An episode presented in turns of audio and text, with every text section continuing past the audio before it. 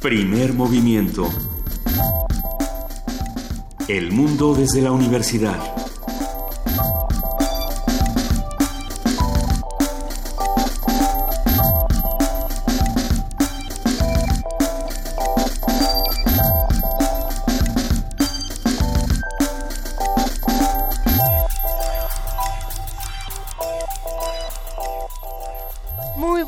Días, son las 7 de la mañana con 6 minutos, hoy es viernes 19 de mayo, lo logramos, llegamos al final de esta eh, semana tan fuerte. Buenos días, querido Miguel Ángel Hola. Lisa Iglesias, ¿cómo estás?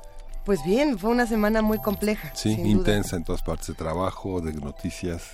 de contaminación. Algo, Inés, algo bueno días. nos dejó la semana y es que volvió nuestra jefa de información, Juana Inés de ESA, y estuvo aquí ya con nosotros. Te extrañábamos, Hizo, explotar la, la consola de audio. Hiciste explotar la De la emoción. Ajá. Le dio la emoción y entonces ya no supo qué hacer con su, ya no supo qué hacer con sus emociones. Te, te veo con muchos periódicos frente a ti, querida Pues Juana es que Inés. sí, o sea, estaba, estaba revisando las notas de hoy y bueno, desde luego para los que habitamos en la capital es, es eh, importante, relevante hablar de la- del cuarto día de contingencia. Hoy volvemos a empezar con No Circula, hoy volvemos a, a tener este asunto. Y está la discusión, se vuelve a abrir la discusión de si esta es la manera en la que se puede controlar eh, las- la cantidad de emisiones en el ambiente, la cantidad de partículas suspendidas. Se han pronunciado los expertos, se han dicho que no, ¿no? La, la evidencia también nos lo mostraría así. Entonces, bueno, pues hay que, hay que volver a hablar de estos temas, hay que retomarlos después de que el año pasado los, por estas fechas los tomamos y hablamos de ellos y dimos millones de vueltas, pues hay que volverlo a hacer porque sigue habiendo los mismos pendientes con respecto a uso de otros transportes, a Así es. transporte público, a uso racional del automóvil, todo eso sigue estando ahí. ¿no? Porque, bueno, pues obviamente las sanciones y las medidas que se tomaron no son suficientes. No son suficientes, tendremos que seguir discutiéndolo con los expertos. Desde la misma matemática, desde las matemáticas se podía eh, descifrar con facilidad por qué no aplicaba todo este asunto del no circula doble, no circula triple, no circula. Independientemente del asunto, será importante que nosotros también generemos una nueva eh, cultura vehicular. Por supuesto que este asunto de las rondas sí eh, mejorará nuestra calidad de vida, más allá del no circula o no, o de la contingencia o no, pensar en cuántos viven cerca de tu casa, a todos, a lo mejor si te toca eh, conducir o busca a, a- a personas en tu comunidad que tengan la misma eh, zona de trabajo, la misma zona recreativa y bueno, pues tratemos también de vivir cerca de nuestros trabajos o, o si no se puede, porque también está el caso de todas estas personas que viven en el Estado de México y que viven en muchas ciudades eh, llamadas satélite, ¿no? Para, para poder acceder a la Ciudad de México, pues veamos cómo nos apoyamos entre todos. Esa- yo creo que esa será la, la reflexión, como bien dices, Juana Inés. Pero tenemos un muy buen programa el día de hoy. Sí. Relajado. Vamos a tener, vamos a tener, en- vamos a poder conversar con Magali Lara, quien es una artista plástica que desde los años 70 y hasta hoy, hasta el año pasado, reunirá una obra, eh, su obra más representativa Así es. y en, en el Museo del Chopo, que ya, ya se inauguró, ya se inaugura la exposición este 20 de mayo, y bueno, vamos a conversar con ella. Vamos a tener un radioteatro sorpresa. ¡Yay! Va a estar bueno. Después de hablar con Magali Lara, quédense con nosotros. Vamos a tener también en la nota nacional Coahuila, deudas económicas y sociales, con Javier Garza, que es periodista y conductor en Imagen Laguna de Torreón. Vamos a ver todo este caso de los Moreira y sus deudas. Y tenemos por aquí más notas internacionales y más temas que vamos a discutir. Por aquí parece ser que vamos a hablar, pero esto esto no lo tengo tan seguro. Vamos vamos a ver, eh, vamos a tener pulque y pulquerías en la Ciudad de México. Sí, vamos a hablar con ¿Sí? Marco Buenrostro. Sí va a pasar. Ay, qué felicidad. Bueno, que va a estar muy sabrosa esta conversación. Sí, Juana Inés es Marco Buenrostro, investigador en cultura, en cultura, dice cultura propia. Me gusta esa manera de apropiarse. Vamos a tener la poesía necesaria nada menos que con Luisa Iglesias. No me toca a mí, te toca a ti, Miguel no, te Ángel. toca a ti. ¿Leíste ayer? No, Ah, bueno, no, un disparejo. un disparo. Ahorita, ahorita vemos a cuál de los dos nos toca. O hacemos un mano a mano de poesía mano, necesaria. sí. Y cerramos con qué? Con José Gordon, quien es escritor, director y conductor de La Oveja Eléctrica, un programa de ciencia y pensamiento en el Canal 22, y que a partir de esa experiencia escribió El inconcebible universo o el arte de contar con la ciencia. Pues vamos a tener sin duda un programa muy sabroso esta mañana, muy nutrido. Quédense de 7 a 10 en el 860 de AM, en www.radiounam.unam.mx y en el 96.1 de FM, donde ya no tenemos ningún problema de transmisión. Nos pueden escuchar a través de las distintas plataformas digitales donde se puede sintonizar Radio UNAM. Y les recordamos que por ser viernes hay complacencia musical. Todo aquel que quiera entrarle a esta curaduría, eh, ya nos mandaron muchas recomendaciones, pero a lo mejor eh, por ahí podemos seguir abonando qué queremos escuchar. En este momento vamos a escuchar a Martelena Valencia, bueno, la recomendación de Martelena Valencia, porque ella ciertamente no canta Stand By Me. ¿verdad? Pero es, esta canción... seguro sí, ahorita que la pongamos va a cantar en su casa. Que nos llame y la cante. O tararé. A mí me gustó. ¿Quién fue quien cantó con nosotros? Andrea González. Eso ha sido uno de los mejores Andrea momentos. González y Silvia Eliana Philip las quiero. Me gusta cuando cantamos todos juntos aquí en Primer Movimiento. Stand By Me es una de esas canciones muy reconocidas, no solamente por eh, estar, por formar parte de la cultura pop, sino también por ser una de las canciones de protesta quizá más importantes de los 70, de los 60, de los 90 y en fin, vamos a escucharla. Penny King.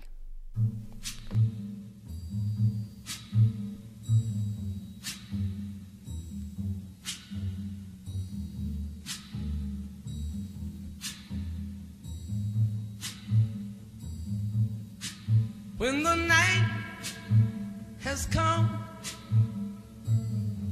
and the land is dark and the moon is the only light we'll see. No, I won't be afraid. Oh, I won't be afraid just as long as you stand, stand by me. So, darling, darling,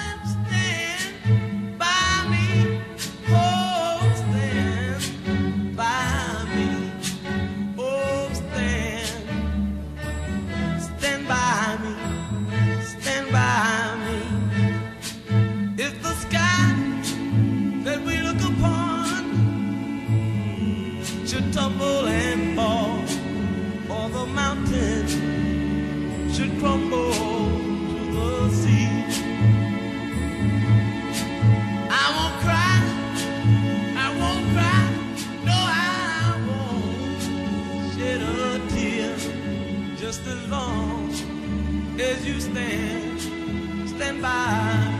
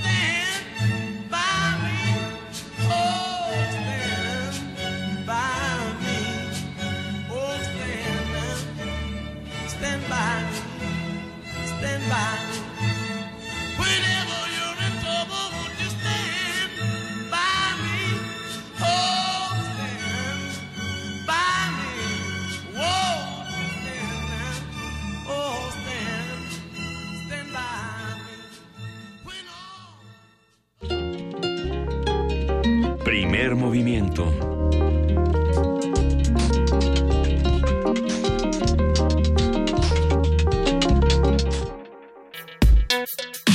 Viernes de ocio.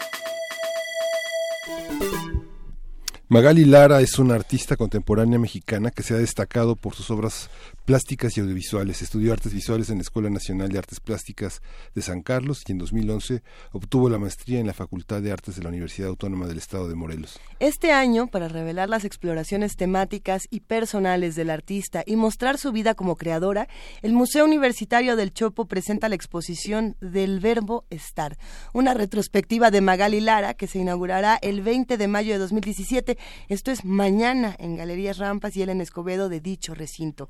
Bajo la curaduría de Cecilia Delgado, la exhibición ofrece diversos soportes que Lara ha desarrollado a lo largo de su carrera para crear un lenguaje propio dentro de la pintura. La artista intervendrá su producción con dibujos y estampas, además mostrará sus libros y cuadernos de artista. A partir de esta retrospectiva hablaremos con ella y su propuesta, su evolución y lo que piensa de su arte y su, y su momento, de este momento. Les recomiendo que nos sigan con magalilara.com.mx, que es el sitio donde ella tiene albergada su pintura, entrevistas, ligas, una, una, una riqueza, porque vamos a hablar de pintura, vamos a hablar de imágenes y esto es la radio. Y está Magali en el teléfono. Qué gusto escucharte, Magali. Hola, Miguel Ángel, qué gusto igual escucharte y escucharlo. Yo soy súper fan de este programa, ¿eh? ¿Ah, sí? bueno, nosotros somos súper fanáticos tuyos, querida Magali, eh, y nos da muchísimo gusto poder saludarte. Eh, ¿cómo, ¿Cómo es que puedes evaluar tantos años de trayectoria y, y cómo te sientes en este momento? Mira, no sé si evaluar es lo correcto, pero ha sido una experiencia intensa, un poco como cuando te mudas de casa que tienes, ya sabes, que sacar los recuerdos. Hay una parte que ha sido muy interesante ver el trabajo de los 70 a 40 años de distancia y poder encontrar, pues, no sé, los, las, las obsesiones que se han repetido una y otra vez, pero por otro lado no soy la misma, la experiencia de vida es distinta a lo que yo creí en los 70 hay cosas que se sostienen, pero hay cosas que definitivamente las siento distintas, ¿no? Lo que es muy interesante para mí es que las obsesiones sí están y las cuestiones formales están y sin embargo como uno no estás nunca en ese mismo yo hay hay una exploración distinta eso me ha parecido muy interesante no Magali te hago una pregunta que le hacíamos también a Lorenzo Meyer eh, si pudieras hablar con esa Magali Lara de los 70, porque no es cualquier momento, es un momento en el que todo se podía. Y todo se podía, en, hablando del arte también, ¿no? Todo se podía en el arte y desde el arte y con el arte. Eh, ¿Qué le dirías a esa Magali Lara? Porque la respuesta de Lorenzo Meyer fue que nada era cierto. Pero no sé tú qué le dirías a la Magali Lara de los 70. Pues bueno, ya sabes, em, habría muchas cosas. La parte creo que fundamental es la poesía sigue siendo importante y que qué bueno que en los setentas la, la idea de que el lenguaje poético estaba cargado de fuerza y de, y de autocrítica y de posibilidad política, creo que sigue vigente. Eh, yo quizás, digamos, esta parte de, de, de cuidar más la idea de autogestión, de colaboración, de no dejar que la pintura pareciera que fuera, ya sabes, una herramienta de poder, sino una construcción de imágenes que nos pertenece, igual que la belleza, y que no necesariamente es un pleito con, con el arte conceptual. Esas serían para mí las preguntas, bueno, las, las cosas que me gustaría decir desde el principio. Pero tengo que decir que hay cosas que están en ese trabajo que por desgracia siguen vigentes, ¿no?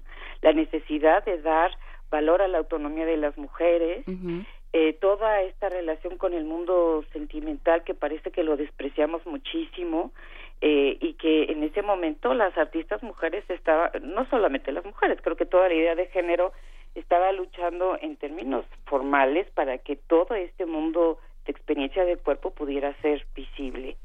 Y creo que estamos en lo mismo. Desgraciadamente, yo sí creo que hay muchas de estas batallas que no han sido ganadas, que estamos todavía en ese mismo frente, ¿no? ¿Y, ¿Y cómo las estás peleando? ¿Cómo las peleabas en los 70 y cómo las peleas ahora? Bueno, esta es una muy buena pregunta. Cuando eh, en los 70 era esta idea, ya sabes, de hacer estos dibujos que ya verán, que tiene muchos textos, que tiene toda esta especie de relato. Hay una narrativa efectivamente sobre la vida emocional, la vida de los deseos y sobre una sexualidad eh, femenina que ahora estos dibujos se ven se ven normales, pero en esa época tuvieron sus, sus partes de escándalo que, que digamos ahora me conmueve mucho más, ¿no? Pero que tenía su parte radical. Ahora lo hago como maestra, sí creo que eh, dar clases como artista es súper importante porque siempre hay una revisión de lo que tú crees ser, el trabajo que las chicas sobre todo, voy a hablar de en general, pero digamos que a mí siempre la cuestión feminista siempre tiene que ver cómo las mujeres tienen una enorme dificultad para poder decir eso que se supone que no se debe de decir, ¿no? Que es un poco lo que digo que mi generación batalló mucho. y sí es verdad que teniendo una experiencia de colaboración con otras mujeres, teniendo este trabajo que se hizo eh, muy con grupos feministas, siempre la idea de la colaboración del grupo que, que te apoya, la idea también de que hay sí un, momento histórico al que tú estás interpelando constantemente, pues es muy útil. Y creo que esa es mi, mi colaboración, dar una experiencia de muchos años donde también las herramientas formales son distintas, desde la autobiografía, la capacidad de, de, crítica desde una perspectiva feminista, que yo creo que, y marxista también, que creo que siempre son muy útiles a la hora de poder entender que no es el puño en alto lo único que significa, digamos, revuelta, sino también eh, poder eh, tener una autocrítica y una, y una visión crítica de tu propio trabajo. Magali, hay algo que convive cuando uno entra a una galería o cuando uno está frente a, a, una gran pintura. Está la experiencia, por supuesto, del artista y la experiencia del que la mira la sí. experiencia del público. Eh, nos ha pasado, bueno, ocurre en muchos espacios que cuando usamos la palabra contemporáneo, como arte contemporáneo, música contemporánea, eh, eh, narrativa contemporánea y demás, hay una, una suerte no de resistencia, sino de, de divorcio entre los artistas y, y, el público, ¿no? Que dicen, a ver, me están poniendo algo que a veces no lo entiendo, que a veces el mismo artista me está sacando de la discusión porque no me la vas a entender. Y, lo, y, lo, que empieza a ocurrir ahí es que el, los públicos o una regresan a, a, los, a los asuntos más clásicos o más, o más académicos, por así decirlo, y hay otros que sí se quieren arrojar a la experiencia ya, digamos, hasta experimental. Pero ¿dónde te sientes tú en esta relación con, con los que miran tu obra, con el público? ¿Está, ¿Está divorciado en este momento el público de los artistas o ya no? Yo creo que eh, siempre hay una parte que es difícil de entrar en un lenguaje de, de, un artista y a veces parte del chiste es quedarse a ver si entiendes. Yo recuerdo cuando fui a ver mi primera película de Pasolini, ya sabes, Teorema, eh, fue la primera después de haber visto cine, ya sabes, de Disneylandia y así, que no entendí nada y la volví a ver tres veces, ¿no? Hasta que decidí que no entender estaba bien, ¿no? Que tenía que venir una nueva estructura para que yo pudiera, este, entender, decir, ¿no? Digamos, la experiencia de eso que estaba yo viendo tuviera sentido. Creo que un artista tiene las dos obligaciones. Por un lado, yo sí creo en la seducción, creo que en la contemplación también, por eso la pintura es tan importante en mi trabajo, no está peleada con un trabajo de, ya sabes, así, de obligar al, al, al espectador a que replantee ciertas cosas, uh -huh. a que le, le cueste trabajo, pero también creo que en este momento donde todo está tan fragmentado, la idea de la pintura como una obra cerrada que tú en silencio la contemplas también ofrece otra opción. Y no tiene que ver con no es no ser contemporáneo porque nosotros ya hacemos imágenes como las ya sabes derivado de todo esto que tenemos de, de, información todo el tiempo pero construir una imagen como como con la poesía sí es un minuto de interioridad de silencio y sí creo que tiene un arraigo muy profundo en el pasado. No todo es futuro también el pasado. Uh -huh. Magali el terreno de la crítica cómo lo has recibido a lo largo de tu trayectoria los comentarios fundamentales han venido de escritores, de ensayistas, de articulistas, pero en general las últimas tres décadas es poca la crítica. Podemos contar con los dedos de una mano los críticos que han tenido una continuidad y una presencia que pueda dar cuenta del conjunto de los artistas contemporáneos que en los últimos 30 años han, han dado luz a la plástica mexicana. Bueno, es verdad, digamos que eh, yo tuve la suerte de tener siempre una relación con los escritores muy cercana y con algunos críticos.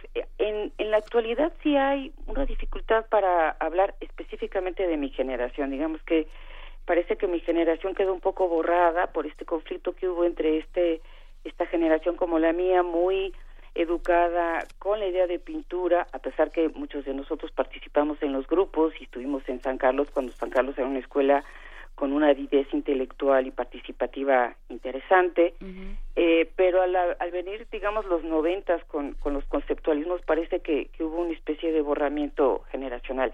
Tiene muchas explicaciones que tiene que ver con poder, no, con posicionarse, también con cosa que pasa mucho en México, que las instituciones se vuelven viejas muy rápido, se, se vuelven muy rígidas, muy, ¿cómo diría yo?, muy pomposas y todo lo otro no no interviene. No sé por qué tenemos esta dificultad en México de incluir. como que parece lo lo que dijo Siqueiros parece que sigue siendo cierto una y otra vez no no hay más ruta que la nuestra y en esa en ese entonces ya sabes los dogmas se vuelven muy muy eficientes entonces la gente no quiere hablar de pintura porque se supone que la pintura es fea no y hay muchos artistas que son pintores de closet no que ocultan los las pinturas cuando van los curados lo cual me parece que repite mucho de lo que se hacía en la escuela mexicana, que todo lo que no fuera grandioso y no sé qué también parecía que era como eh, no grato, ¿no? Eh, Magali, creo que este tema del poder es, es fundamental. Creo que le, estás eh, poniendo el, el, el, punto en la nuez eh, del asunto, ¿no? Eh, cómo, cómo entender el poder. Y el poder también pasa por, como decía Luisa, incluir, y como decías tú también, incluir a tu, a tu espectador. Y muchas veces quienes acudimos a una a un museo, a una sala de arte, a una exposición, vemos el cuadro y podemos, o sea, podemos entender eh, la, la, el arte figurativo, podemos ver si está bien hecho o no, si se parece o no, si nos recuerda algo o no, ¿no? pero el arte conceptual, el arte abstracto ya no es más difícil que nos diga cómo, cómo es el proceso, ¿no? ¿Cómo, cómo llevas, eh, a lo mejor me estoy haciendo bolas con la pregunta, pero cómo, mi pregunta es, frente al lienzo vacío, ¿por dónde empiezas? ¿Y dónde, cómo llevas una idea a, a, un, a una combinación de colores y una composición concreta? Yo creo que ya leemos más de lo que pensamos. Por ejemplo, con arte abstracto, eh, creo que la gente, hemos visto tanta cosa que ya está puesto hasta en el, en el, es que el arte contemporáneo, un poco como le pasó a la música contemporánea, tiene esta cosa como hostil al público. Yo creo que a veces en algunos lugares esta sobreintelectualización, estos este, textos de sala que te dicen en principio lo que tienes que ver es agotador. Yo sí creo que el espectador tiene que tiene derecho a no entender o a, decir que esto no le gusta, pero eso también tiene que ser una actitud eh, libertaria, por así decirlo, decir, es que a mí esto no me gusta y esto sí me gusta, ¿no? Y creo que lo que pasa ahora con, con el arte contemporáneo es que hay, muchas eh, muchas ramificaciones. Quiero decirte que para mí misma, digamos, viendo la pintura de jóvenes artistas, sí tengo que pensar qué es lo que estoy viendo. No es fácil, pero creo que no vivimos en un mundo fácil y lo que la gente quiere contar, sobre todo en la pintura, que son cosas más de vida, digamos, más vitales, más experiencia, fíjate que no vienen ya de la historia de la pintura, sino a veces de los videojuegos. Yo conozco poquitísimo de los videojuegos, pero es en la insistencia de, de esto que te inquieta, de la curiosidad, de esto que no acabas de resolver, que de pronto vas entrando a lenguajes que son interesantes, pero creo que tiene que ver también con un espectador que tiene una conexión consigo mismo, que puede decir, bueno, esto sí me gusta y esto no lo entiendo, pero quisiera saber por qué me llama la atención, ¿no? Esta visión del, este de lo que estás hablando de alguna manera es el canon, en el sentido en el que hacia dónde mira un pintor con una trayectoria como la tuya, donde muchos de los pintores que eh, en tus primeros años de pintora tal vez algunos todavía vivían y algunos estaban yendo y que en el trayecto muchos de los que llegan eh, desobedecen de alguna manera esa lección de humildad que significa mirar lo clásico, mirar a los que antecedieron y poder romper con ello bajo esta idea que me parece vigente de tradición y ruptura frente a todas las artes. ¿Cómo, hacia dónde miras ahora? Uno de los miradores es el comercio, las exposiciones como Maco y Marco y en, en España y todos estos jardines de, del arte europeo. Y, y, ¿Cómo lo ves? ¿Hacia dónde mirar? Eh, bueno, fuerte, ¿no? Es fuerte porque es un mundo que tiene mucho dinero. Eso cambia todo, ¿no? Cambia las reglas del juego. En mi época lo que tú querías era ser, digamos, eh, apreciada por tus pares, ¿no? Ahora tiene que ver, bueno, inclusive el dinero que se necesita para producir cierto tipo de obras eh, pero es un mundo que también es lejano y digamos que está muy cuestionado y está muy hablado. A mí lo que me interesa es más lo local, en el sentido que creo que es importante que en México se reconozca una historia del arte donde, para empezar, se incluyan a las mujeres, no como, ya sabes, adquisiciones, o sea, pobre Frida Kahlo es nuestra única artista mujer cuando en realidad ha habido muchas. Eh, también las diferencias en, en cómo cómo cada quien o cómo cada región pinta y por qué pinta así, cuáles son las estructuras que esta pintura establece y por qué. Eh, también, digamos, a mí cuando era joven me gustaban mucho los cómics, me siguen gustando y eso me dio una posibilidad justamente de, encontrar una narrativa eh, sobre mis relaciones amorosas o sobre mi, lo que yo querría que pasara en mi vida o un análisis de cómo yo me sentía tan dividida, pero tenía que ver con el cómic, no con la pintura. Claro que la pintura me ayudó luego a encontrar esta especie de emoción del color y estos tiempos que la pintura da. Yo creo que es una negociación mucho más compleja la del artista eh, actual, ¿no? Pero también creo que hay hay reglas, hay como hay escuelas, hay consignas muy claras de que lo conceptual ahora nos es más culto que la pintura, por así decirlo, o que la pintura es más eh, conservadora, ¿no? Porque además eso era el problema de la pintura es que se supone que era este objeto comercial y por eso era despreciado por los conceptualismos. Y ahora resulta que una obra conceptual es más cara que una pintura o puede llegar a ser más cara. Entonces yo creo que más bien tiene que ver cómo nosotros los artistas, los locales, tenemos o estamos hablando del mundo y si nuestro público lo está viendo y si se identifica. Y creo que para eso necesitamos que se vea más obra de otros artistas, no solamente de un cierto tipo de artistas. Eso es lo que yo creo que es importante. Y ese es el motivo de esta exposición. Digamos que en mi, en mi currículum que yo tengo esta parte que tiene una cosa conceptual y una parte de pintura, cómo volver a pensar que la pintura no desapareció, ha estado. La pintura no es la misma que cuando yo era joven, es un tipo de pintura mucho más compleja porque vivimos en un mundo saturado de imágenes y bueno, desde la pantalla misma, desde el Internet, ya los alumnos míos, por ejemplo, van muy poco a ver los murales, prefieren verlos por Internet. ¿Cómo entender que la experiencia, de ahí del verbo estar, experiencia de estar frente a la obra, sí es diferente, sí viene acompañado de otras cosas, ¿no? Sí, sí hay gente que prefiere tener sexo en internet que no prefiere ver murales en la Es el mismo problema. Ah, pero a ver, hablando, hablando precisamente de sexualidades y de géneros, está este texto que a mí me gusta mucho llamado La memoria es como una piedra pulida, eh, que escribiste precisamente Magali para crítica feminista en la teoría de eh, historia del arte. Y bueno, hay una frase aquí que me llamó mucho la atención, hablando un poco de la historia de la sexualidad en, este, en las mujeres pintoras, en las mujeres artistas, de cómo se ve también el feminismo, ¿no? Y, y hay una frase que me permitiré leer que dice, no sé si las nuevas generaciones de artistas saben esta historia, toda esta lucha, toda esta transgresión de muchos años.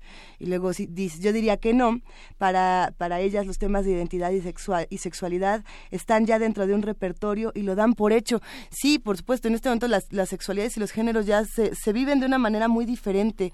¿Qué no se da por hecho y, cómo se vive el feminismo en el arte entonces, en 2017? ¿Qué hace falta ver? ¿Qué no, qué no se ha discutido? Yo creo que ahora en los últimos tiempos, desgraciadamente, todo lo que yo pensé que daba por hecho ahora está... ¿Ya no? Que no. está claro que no, que una mujer tiene derecho a desear lo que ella quiera, que está claro que no, que una, una mujer tiene autonomía eh, eh, con su propio cuerpo y su manera de vestir, está claro que no. Eso es lo que es tremendo, ¿no?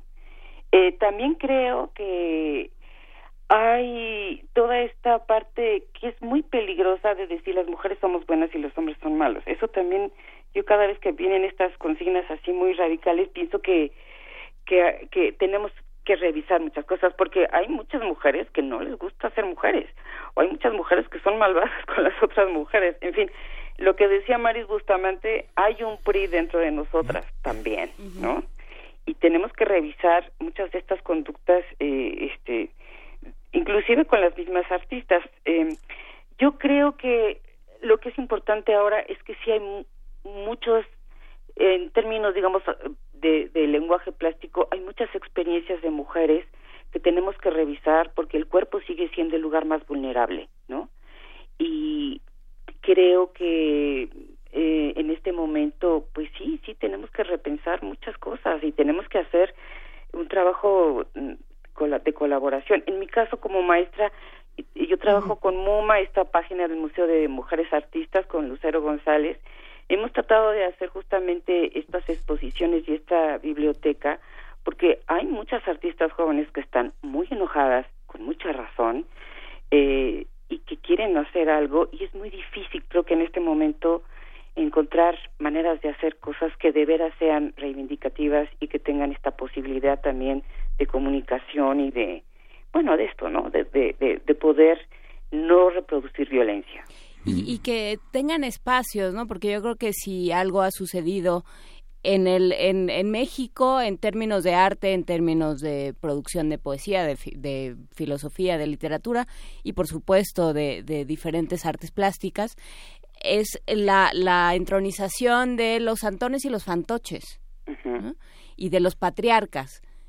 ¿no? Y, y, sí con toda la carga de género posible, ¿no? O sea, al, desaparecer la crítica, el, el, hecho de que no haya crítica, como decía Miguel Ángel, es muy significativo. Muy. ¿Dónde están los pares? ¿Dónde está la exigencia? ¿Dónde está el decir, a ver, maestro, eh, lo, lo, apunta Eduardo Lima de manera bastante más eh, eh, articulada que yo, ¿no? Que dice qué pasa cuando esa sobreintelectualización del arte es usada para enmascarar falta de talento y, y, yo me iría por ahí, o sea, qué pasa cuando cuando de pronto la forma se nos vuelve fondo y ya no sabemos distinguir una de la otra y estamos acostumbrados a la mediocridad. Pues eso. Eh, ahí por eso creo que la idea de, de, colectivo, digamos de colaboración, de que tengas pares que te puedan decir, oye, esto está horrible, eh, perdón, tú creerás y tendrás todos los textos y las citas de Walter Benjamin que quieras, pero esto no funciona, ¿no? Mm. Este, yo creo que hace falta mucho eso, pero lo que sí creo es que sí hay una consigna que cierto tipo de cosas son mejores que otras, puestas desde desde lugares claves de poder eh, institucional, ¿no? Eh, quiero decir, la pintura en mi época tenía que ser lo mejor de lo mejor, por eso las artistas mujeres no pintaban, porque ese era un lugar que era para hombres, digamos, las mujeres entrando a la pintura es una batalla. Lo digo en el pasado porque decir en el presente es como estar acusando a gentes, y creo que lo que es importante no es acusar ni gente ni instituciones, sino saber que estamos repitiendo constantemente un mecanismo donde la posibilidad de conversación es muy poca, muy muy poca, donde se supone que este que se desvalora lo, lo de que hace el otro y que en este caso los artistas tienen muy jóvenes están ya educados para conseguir esta especie de poder. Y lo que decías tú Miguel Ángel así estar en zona maco es lo máximo no como si no hubiera en, en otras instancias esta relación con el público que para mí sigue siendo muy importante. Magali, hay una, hay una, ¿qué, vamos a ver en, el, en, la exposición del Chopo? Cecilia Delgado hizo la curaduría, pero muchas de las obras eh, ya están en, poder de gente que la compró. ¿Cómo consiguieron eh, muchas de las, muchos de los trabajos que están expuestos y eh, ¿Qué, vamos a ver? ¿Hay formatos distintos, dibujo, escultura, estampa? Haznos una visita guiada. Sí. Te hago una, les hago una visita guiada. Este, para este museo, y casi todo lo que hay, excepto creo que dos piezas, casi todo es mío. O sea que son los cajones del recuerdo, chicos, para que vean la cantidad de dibujos que tengo ahí guardados. Lo que tratamos de hacer es que es eh, mostrar cómo ciertos tipos, cómo yo trabajo ciertos temas, muy acompañada por la literatura, y los trabajo como si fueran ensayos y entonces hay obras que sí cierran el tema, pero hay obras que están investigando justamente la parte formal y un, un poco también lo, el meollo de, de, de por qué se, ese trabajo. Eh, no sé si ustedes se acuerdan en los setentas que tenía muchas cosas con objetos, lámparas, tijeras. Entonces ahí se ve, pero también está, no hicimos una cosa cronológica, está junto con cosas de los 2000 donde estos mismos temas en formas más abstractas se vuelven a repetir. Entonces, ahí vemos que presente y pasado está combinadito, ¿no? La idea también es que en las rampas, que es un museo, es una es un espacio dificilísimo, no poner tampoco una obrita con otra obra, sino yo casi diría que instalaciones, por eso eso dice que está intervenido el trabajo, pero lo que se trata que es una construcción en estos muros como si fuera una composición de dibujo otra vez, para que uno pueda ver los movimientos distintos de entre figuración y cuestión abstracta, entre texto y cita, porque yo soy una coleccionista de citas, este, entonces ahí se va armando más que una obra, una especie de, de, proceso, ¿no? Una especie de viaje, sobre todo en las rampas, de este proceso de cómo el dibujo, el grabado, eh, va tratando de construir yo diría que es una especie de ensayo, es, es, siempre es la, estructura que más me acomoda porque no necesariamente eh, está tratando de hacer una ficción completa ni una cuestión poética, pero a veces puede estar, eh, digamos que, que empapado de ciertos tonos poéticos o, o, narrativos, ¿no?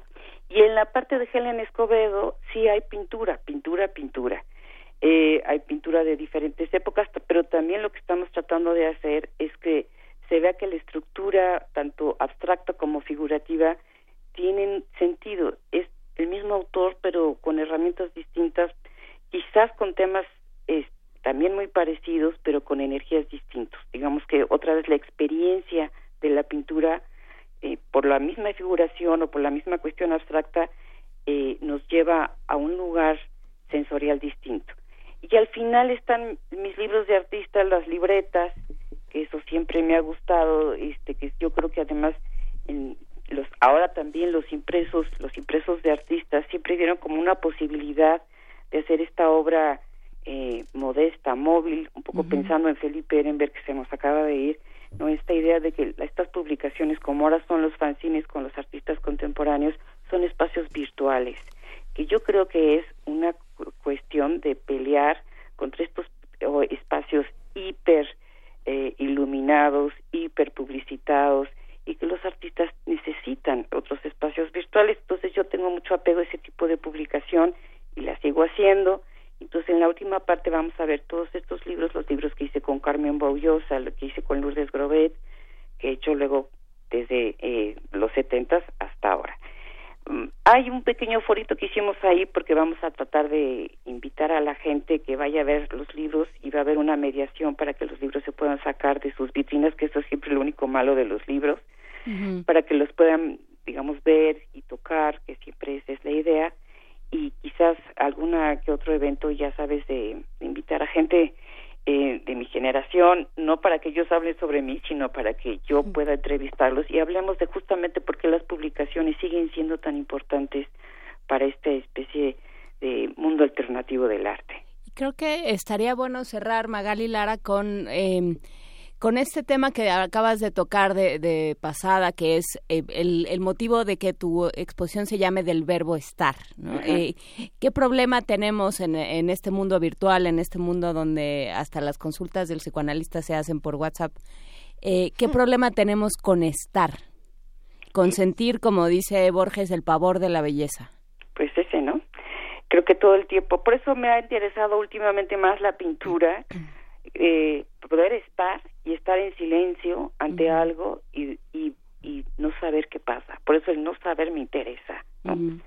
eh, no intelectualizar, sino realmente estar con este cuerpo, este cuerpo de ahora, no el que quisieras tener, el de ahora. ¿no? Ese es para mí el tema real de todo mi trabajo y con esta persona que eres ahora y que se y que se mira en retrospectiva en el Museo del Chopo, ¿hasta cuándo va, vas a estar Magali Lara? Ahí va a estar hasta septiembre, no tengo la fecha exacta, este, pero es, es creo que la, hasta la tercera semana de septiembre. Hay mucho tiempo, así es que vayan a ver, por favor, me dará mucho gusto que estén por ahí. Oye Magali, y la exposición que Intimidad del Jardín sigue también hasta septiembre. También. No, está en el Centro Cultural Jardín Borda, en Morelos, en Avenida Morelos 271, en el Centro Histórico de Cuernavaca. Y Intimidad es otra, es una exposición eh, que reúne muchísimo color, al, parecer. Sí, es así, son puras obras prestadas, es así, fue de colecciones. Y ahí tiene sentido, también es una retrospectiva, o sea que este es el mes de mis retrospectivas. Sí. Este, fue eh, eh, bonito porque yo, yo vivo y doy clases en Cuernavaca eh, entonces me toca exponer además con dos artistas muy buenas de Cuernavaca que fueron alumnas mías, somos tres mujeres, y aquí lo que se trató es justamente trabajar con la pintura para hacer esta historia de lo que les digo, de cómo a mí la pintura me ayudó a encontrar este otro ritmo, esta parte más sensual, más lenta, eh, este, este eh, conexión con la historia del arte, pero también pensando que yo empecé eh, como artista desde el cómic, ¿no? Digamos una especie de revelación de que este espacio que propone la pintura es un espacio todavía muy pertinente. Y lo digo porque yo doy clases de composición en, en la Universidad de Morelos, en la Facultad de Arte, y lo que más trabajo cuesta es que los chicos miren con sus ojos. Ahora como todo es a través de pantalla, eh, no ven lo que ven, no saben lo que ven. O sea que de veras esta desconexión corporal es, es muy seria. Y pintar o dibujar o, o recuperar toda esta parte manual es una de las partes más difíciles de hacerles ver lo necesario que es. Por eso eh, esta idea de que fuera en Cuernavaca la pintura como este lugar de, de sí, de, de ver, ¿no? De, de, mirar y, y, y ser mirado. Pues vamos a estar de diferentes maneras y muchísimas gracias Magali Lara a partir del día de mañana A las 12 horas se a inaugura. las 12 horas se inaugura en el Museo Universitario del Chopo esta, esta exposición del verbo estar de Magali Lara. Muchísimas gracias por esta conversación. Pues gracias a ustedes. Ya que yo sí los escucho todos. Un abrazo. Gracias, muchas Magali. gracias. Nos vemos mañana. Ay. Nos vamos con una recomendación musical de arroba unicornio vivo. Esta, esta pieza es interesante porque, a, a ver, no- nos la han mandado y sí creo que se relaciona en cierta medida con el tema, porque Morrissey es uno de estos artistas que le han entrado a la pintura, a la poesía, a la música y que además es muy crítico de su tiempo. Entonces es interesante escuchar a los Smiths, a The Smiths con The, The Charming Man.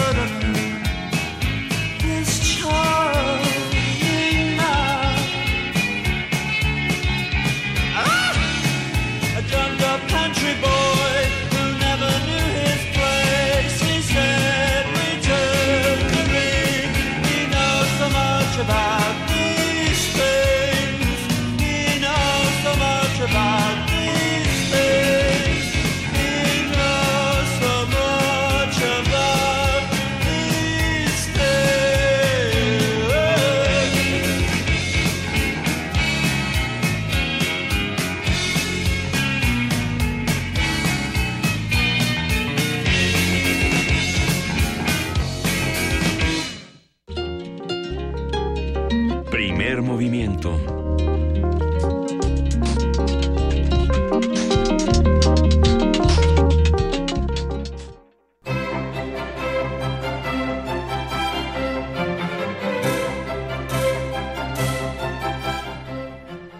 Inés. Cuentos para no- una noche de insomnio, de Jorge Estrada. Ilustraciones de Jorge del Ángel, editado por Nostra.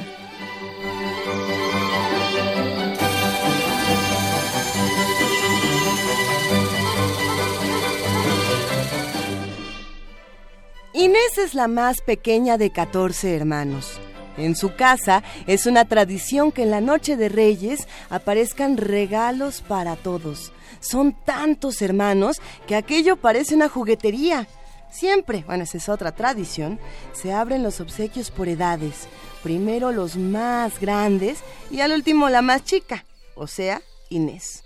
El año pasado, una vez que los 13 hermanos habían abierto ya sus regalos, solo faltaba por desenvolver un enorme paquete. Todos se preguntaban lo que contendría. Inés tardó un rato, pero finalmente pudo abrirlo. El regalo era un semáforo. Cada uno de los hermanos pensó que Inés se soltaría a llorar porque cuando algo no le gustaba podía ser una niña muy llorona. Algunos incluso se taparon los oídos y cerraron los ojos. Pero no, a Inés le encantó su regalo. Desde que lo conectó y las luces se encendieron, Inés supo que sería para siempre el mejor regalo de su vida. Más tarde, se diría que era otra tradición, todos los hermanos comenzaron a pelear. Las hermanas que habían recibido muñecas las veían atropelladas por los carros de los hermanos. Los que tenían soldados también sufrían porque el paso del camión de bomberos era muy lento. Entonces, Inés se puso de pie. Colocó en un sitio estratégico su semáforo y organizó el tráfico permitiendo la armonía entre todos los hermanos y, sobre todo, entre los juguetes de los hermanos. Esa noche, Inés se durmió abrazada a su semáforo. Nada la hacía más feliz que ver bajo las cobijas cómo se le prendían las luces verde, amarilla y roja, y cómo esos colores se le reflejaban en la piel.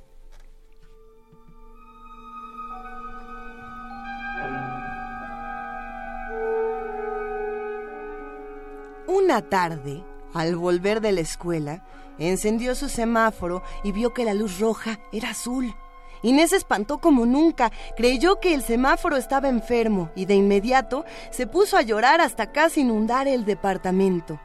En realidad se trataba de la broma de uno de sus hermanos, quien lo había pintado solo por molestar.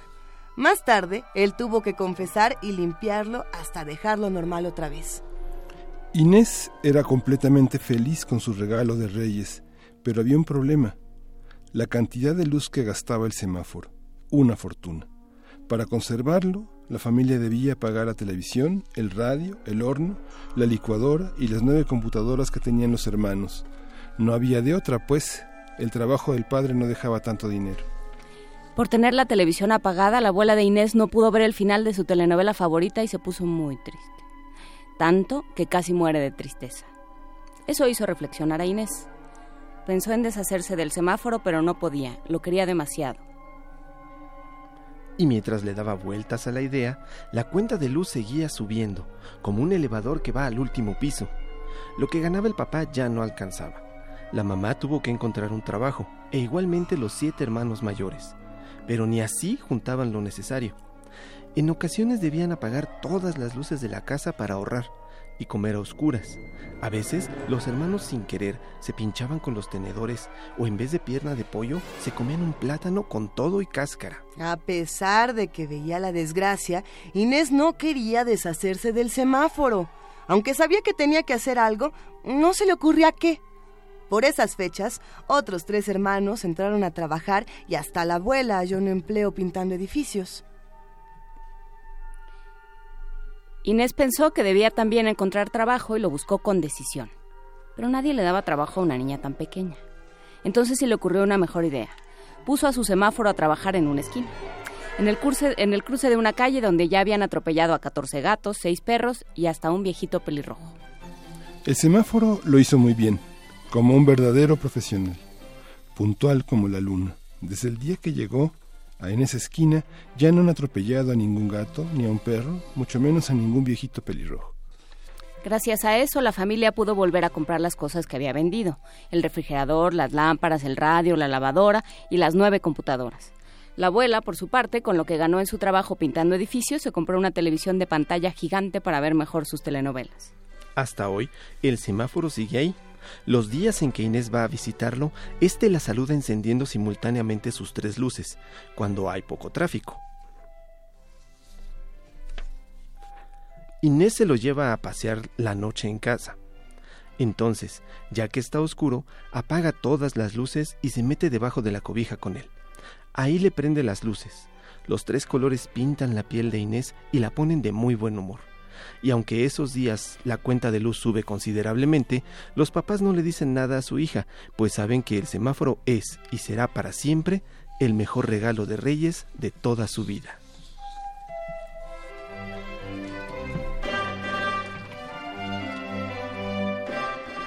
Inés, Cuentos para una noche de insomnio de Jorge Estrada. Ilustraciones de Jorge del Ángel, editado por Nostra.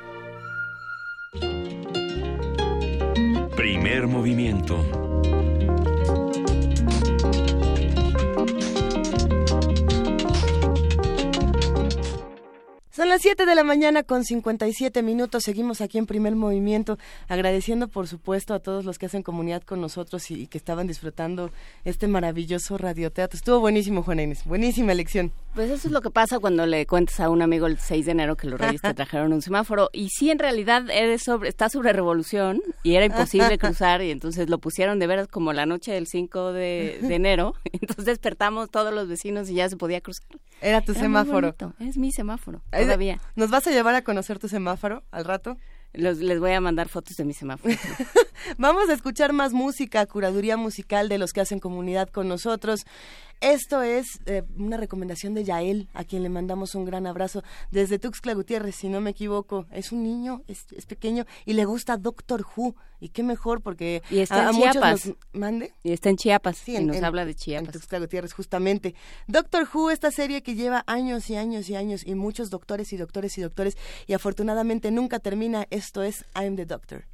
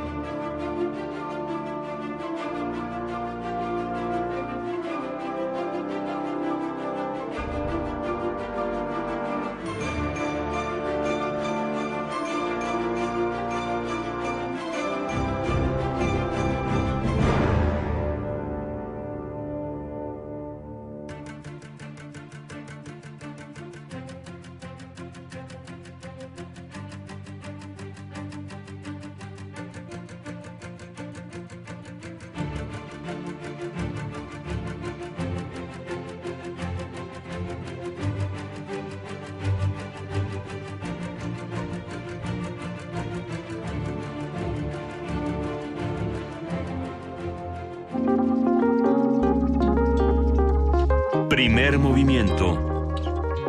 Hacemos comunidad.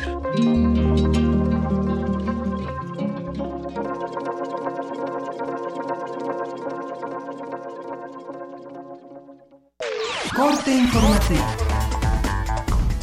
La UNAM. En Ciudad Universitaria continúa la aplicación de las acciones de seguridad aprobadas por los directores de facultades, escuelas, institutos, centros y programas del UNAM. Desde ayer fueron instalados puestos de control vehicular en diversos accesos a CEU a fin de evitar que taxis sin pasaje ingresen al campus. De esta manera, la UNAM avanza en la implementación de medidas enfocadas a salvaguardar la integridad y bienestar de los miembros de la comunidad universitaria. Nacional. Los relatores especiales de la libertad de expresión de la ONU y de la Comisión Interamericana de Derechos Humanos, David Kay y Edison Lanza, respectivamente, condenaron el asesinato del periodista Javier Valdés. Exhortaron al gobierno mexicano a investigar e identificar, procesar y sancionar a los responsables. Juan José Ríos Estavillo, fiscal general de justicia de Sinaloa, afirmó que se debe generar la expectativa de que el homicidio de Javier Valdés se va a resolver, aunque existe en la sociedad la percepción de impunidad de los delincuentes. La presidencia de la República endureció las medidas de revisión para los reporteros y fotoperiodistas que cubrieron un acto del titular del Ejecutivo Federal. Esto luego de la protesta que realizaron los comunicadores en Los Pinos en demanda de justicia por el asesinato de periodistas. La Conferencia Nacional de Gobernadores integró una comisión para la protección a periodistas y una más para analizar la problemática del robo de combustible. Es Miguel Ángel Mancera, presidente de la CONAGO. De la misma manera, hemos acordado de manera unánime tener mesas de discusión al interior de esta comisión a fin de poder realizar el exhorto correspondiente que nos permita avanzar respecto de la ley de seguridad interior y también respecto de la ley de mando mixto o mando policial. Los gobernadores perredistas de Tabasco, Arturo Núñez, de Michoacán, Silvano Aureoles y de Morelos, Graco Ramírez, se reunieron en la Ciudad de México para analizar una posible alianza con el PAN para los comicios de 2018. Habla Arturo Núñez. También analizar la situación de nuestro partido, el de la Revolución Democrática, vis a vis que eh, lo que tenemos por delante, que pasa por la renovación de la dirigencia nacional conforme a nuestros estatutos y eh, el tema relativo a todo el proceso electoral del 2018.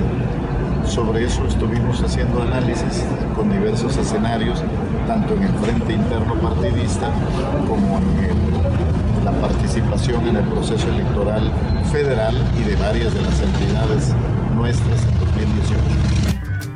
Economía y finanzas. La Junta de Gobierno del Banco de México incrementó en 25 puntos base la tasa de interés interbancaria, con lo que pasó de 6.50 a 6.75%. Internacional.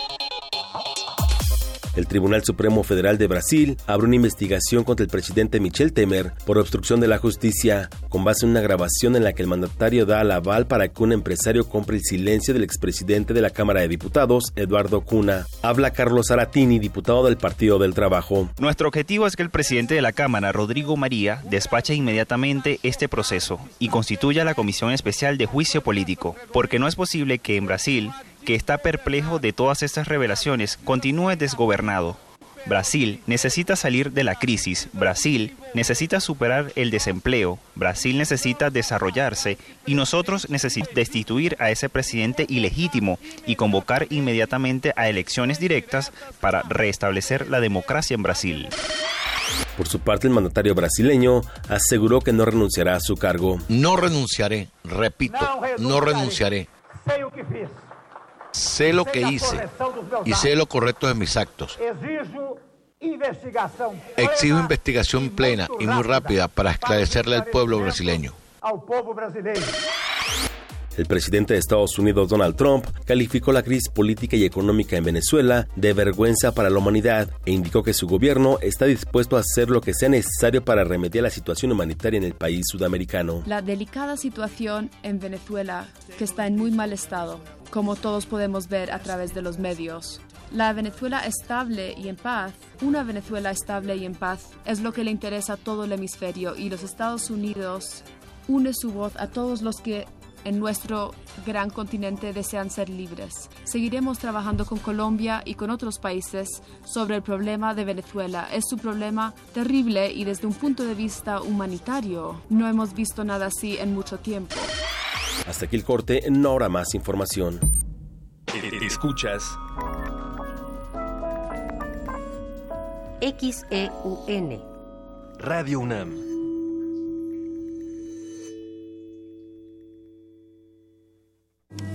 Náhuatl, Mixteco, Maya, Celtal, Tzotzil, Zapoteco, Otomí. Las lenguas originarias de México reunidas en un espacio de interculturalidad. Calme Cali. Calme Cali. Acompáñanos a conocer las diferentes culturas indígenas de nuestro país en voz de sus hablantes. Todos los jueves a las 10 de la mañana. Retransmisión domingo 15.30 horas. Por el 96.1 de FM. Radio UNAM.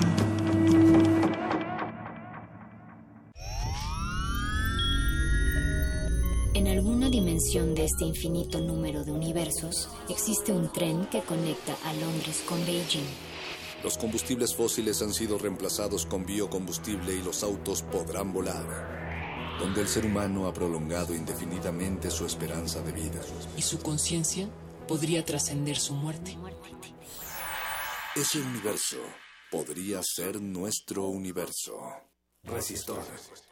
Esto es una señal. Miércoles. 22 horas. Por el 96.1 de FM. Radio UNAM.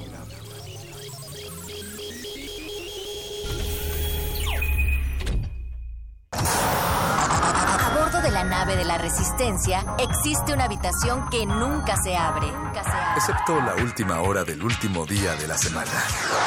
Ahí- Ahí vamos a reírnos del mundo, a demoler los muros con canciones, a bailar en la posición que queramos. Todos eligen la música. Todos la disfrutan. Todos la bailan. El Buscapiés. Tú eres el alma de esta fiesta. Viernes, 22 horas. Por el 96.1 de FM. Radio UNAM.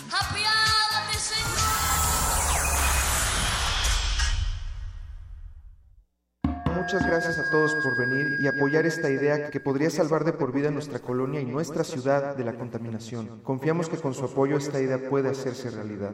Gracias. Las ideas que cambian al mundo no sirven de nada si no tienen quien las apoye. Este 3 de septiembre, sal a votar por la idea que transformará tu colonia. Infórmate en www.iedf.org.mx. Sin participación, nada funciona. Instituto Electoral del Distrito Federal. De las vistas de Salvador Toscano a la época de oro. Del celuloide, a la era digital. Filmoteca UNAM.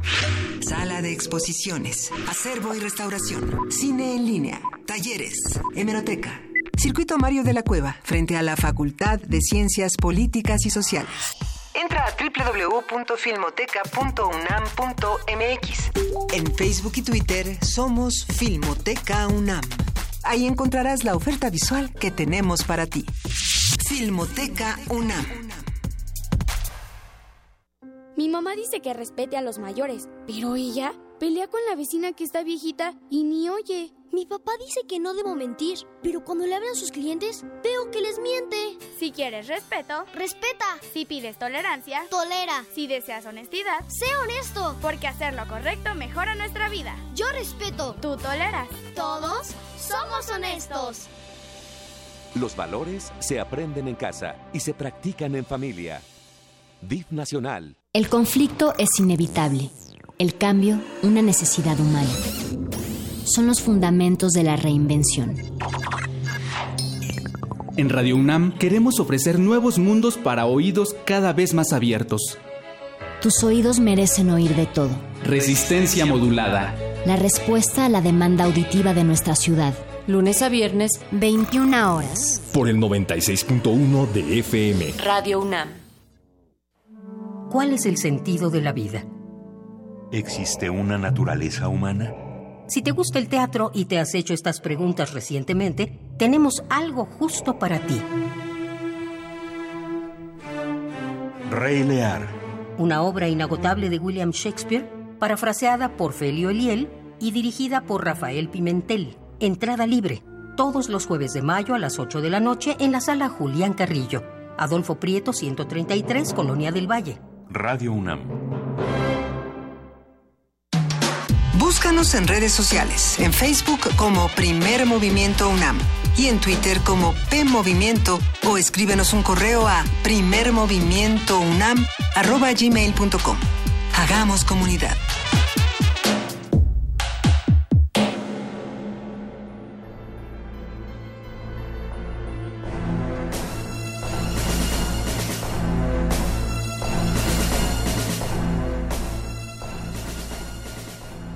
Que estamos escuchando y que nomás entró así el, breve puente que Baña Noche levanta sus, sus cuernitos metaleros, es nada más y nada menos que Cuando la maldad despierta de Hocico, esta banda que es muy famosa en nuestro país, es del Estado de México, eh, está eh, conformada por Oscar y por, eh, por Eric. Eric Argoyami, Raxo, en fin, eh, es una banda que tiene muchísimo éxito en Alemania, que forma parte de los emblemas industriales contemporáneos eh, de, la música industrial, del EBM, y no la ponemos completa, pero le mandamos un abrazo a Paco Zamudio que, que hizo esta recomendación. ¿Qué les parece? Está buena, ¿no? Yo no tenía la más remota idea de que existiera Hocico. Pues ha, ha, formado parte desde hace como más o menos 20 años de esta escena industrial. No, no, eso no habla de, de hocico, sino de mí, pues.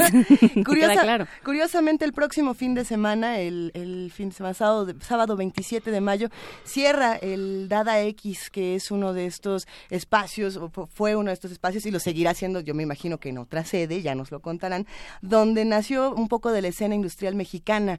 Eh, no solamente es el Dada, porque podríamos hablar de muchos otros espacios como eh, el Chopo, el Alicia, eh, ¿qué otros? ¿El Circo Volador? El Circo Volador, Yay. por supuesto, eh, el Onder, la UTA y demás. Pero en el Dada, justamente esta escena electroindustrial tomó muchísima forma. Hocico ha tocado muchas veces. En 15 días quienes tocan son sus hermanos Amducia, que estarán en, en, el Dada X y lo podremos platicar. Todo esto, a lo mejor a muchos de nosotros nos suena conocidos, o conocido, a otros no tanto. Nos suena a, lo, experimentación a los, antropológica. A los millennials sí les suena. Dicen por ahí que los millennials sí han recuperado mucho de la tradición de Hocico. Y por lo mismo tenemos por aquí una nota bastante millennial que nos comparten nuestros amigos de la universidad, pero que tiene otro tema, nomás para ligarlo. Los millennials. Tú eres millennial, ¿verdad, Miguel Ángel? No, para nada, ya. ¿En una soy, parte de tu ya, corazón? Sí, no, soy de los picapiedra todavía. Entre los llamados millennials, más que la tecnología y las redes sociales, lo que ha predominado es el alto índice de embarazos a temprana edad. Más que generalizar a esta generación, habría que analizarla con más profundidad y detalle. Para eso, Virginia Sánchez preparó una nota. El término generación sirve para denominar y conjuntar a quienes nacen en fechas o momentos históricos específicos, caracterizados por un contexto cultural y social semejante. La generación que nació entre 1981 y 1995 ha sido identificada como millennial, etiqueta creada en Estados Unidos en alusión a una generación de nativos digitales, marcada por un contexto donde impera la tecnología y los medios de comunicación, por lo que poseen características determinadas que se desplaza a las distintas esferas de vida y desarrollo. Así lo señala la doctora Marcela Meneses Reyes del Instituto de Investigaciones Sociales, quien asegura que es riesgoso generalizar por medio de estas etiquetas de moda, ya que son usadas sin profundizar a qué tipo de población se está refiriendo. Esto ha pasado de, desde hace muchos años con esta idea de la generación X o cuando se hace alusión a las tribus urbanas, ¿no? Eh, a las culturas juveniles, eh, lo que lo que hacen es borrar las diferencias, digamos, persistentes eh, entre una población y otra población, ¿no? También se habla de las parejas millennials, que se caracterizan por enfatizar un amor propio basado en la independencia. Sin embargo, la especialista asegura que existen diversos factores que habría que considerar antes de englobar a las parejas de jóvenes en esta categoría. De entrada, yo diría que una de las grandes diferencias es la edad en sí misma, o sea, el hecho de ser joven engloba a una buena cantidad de población que abarca desde los 15 hasta los 29 años en México oficialmente, pero que en realidad pues que no es lo mismo tener 15 años y emparejarse a los 15 años que a los 29, evidentemente. Entonces, no podríamos hablar de una característica que generalice el tipo de relaciones amorosas que entabla la población de estas edades y mucho menos en sus diferencias. Igualmente, la dimensión de género, la dimensión de clase, de pertenencia étnica, de territorio de pertenencia, de habitación, pues también marcan diferencias importantes entre un tipo de población y otro. Meneses Reyes dice que más allá de una simple consideración subjetiva, ha predominado el alto índice de embarazos a temprana edad, lo cual está reflejando la existencia de un tipo de población que no está marcada precisamente por las redes sociales o apuntando a un nivel de independencia y libertad, sino de la diferencia, característica entre la población de nuestro país, lo cual requiere de un análisis más cuidadoso y profundo. Para Radio UNAM, Virginia Sánchez.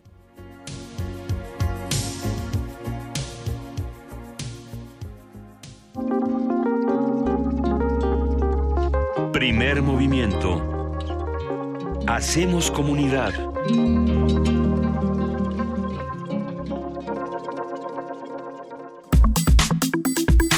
Nota Nacional.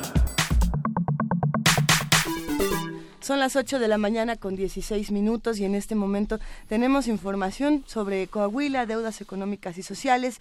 Y bueno, es, es un tema interesante, averiguar un poco más de lo que está ocurriendo eh, del otro lado del país, que siempre Sí. tenemos como esta, esta barrera en la Ciudad de México, ¿no? Que hay que ir rompiendo entre todos, querido Sí, Miguel Ángel. sí, este, desde 2010 la pobreza, ha la pobreza y la pobreza extrema creció en Coahuila de una manera escandalosa. El Consejo Nacional de Evaluación de la Política Social Coneval Había dicho en 2010 que el 27.8% de los coahuilenses era considerado pobre y el 2.9% extremadamente pobre.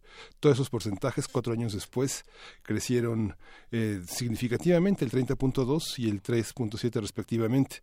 Y bueno, el sexenio de 2005 a 2011, que fue aparentemente llamado el de la gente, este se convirtió en una en un gran fracaso de Humberto Moreira. Todo- Pero ya todo un está- tema, Miguel Ya está en la línea Javier Garza, periodista y conductor en Imagen Laguna de Torreón, Coahuila, para contarnos qué ha pasado en Coahuila. Javier, buenos días. ¿Qué tal, eh, Miguel Ángel? Buenos días. ¿Cuál es esta historia de, de, de- de- de impunidad y de gran fracaso de casi una década de mal gobierno? Entre Moreiras y Moreiras. Pues ha pasado, sí, ha pasado muchas cosas. Eh, bueno, le- de- los datos de, del Coneval que mencionan son, son interesantes eh, precisamente porque eh, se suponía que la, la llamada megadeuda contratada por el gobierno de Humberto Moreira de, de Ujú. 2005 a, a 2011 era precisamente para eh, contrarrestar la pobreza en el Estado, para combatirla y para tratar de eh, eh, elevar la, la calidad de vida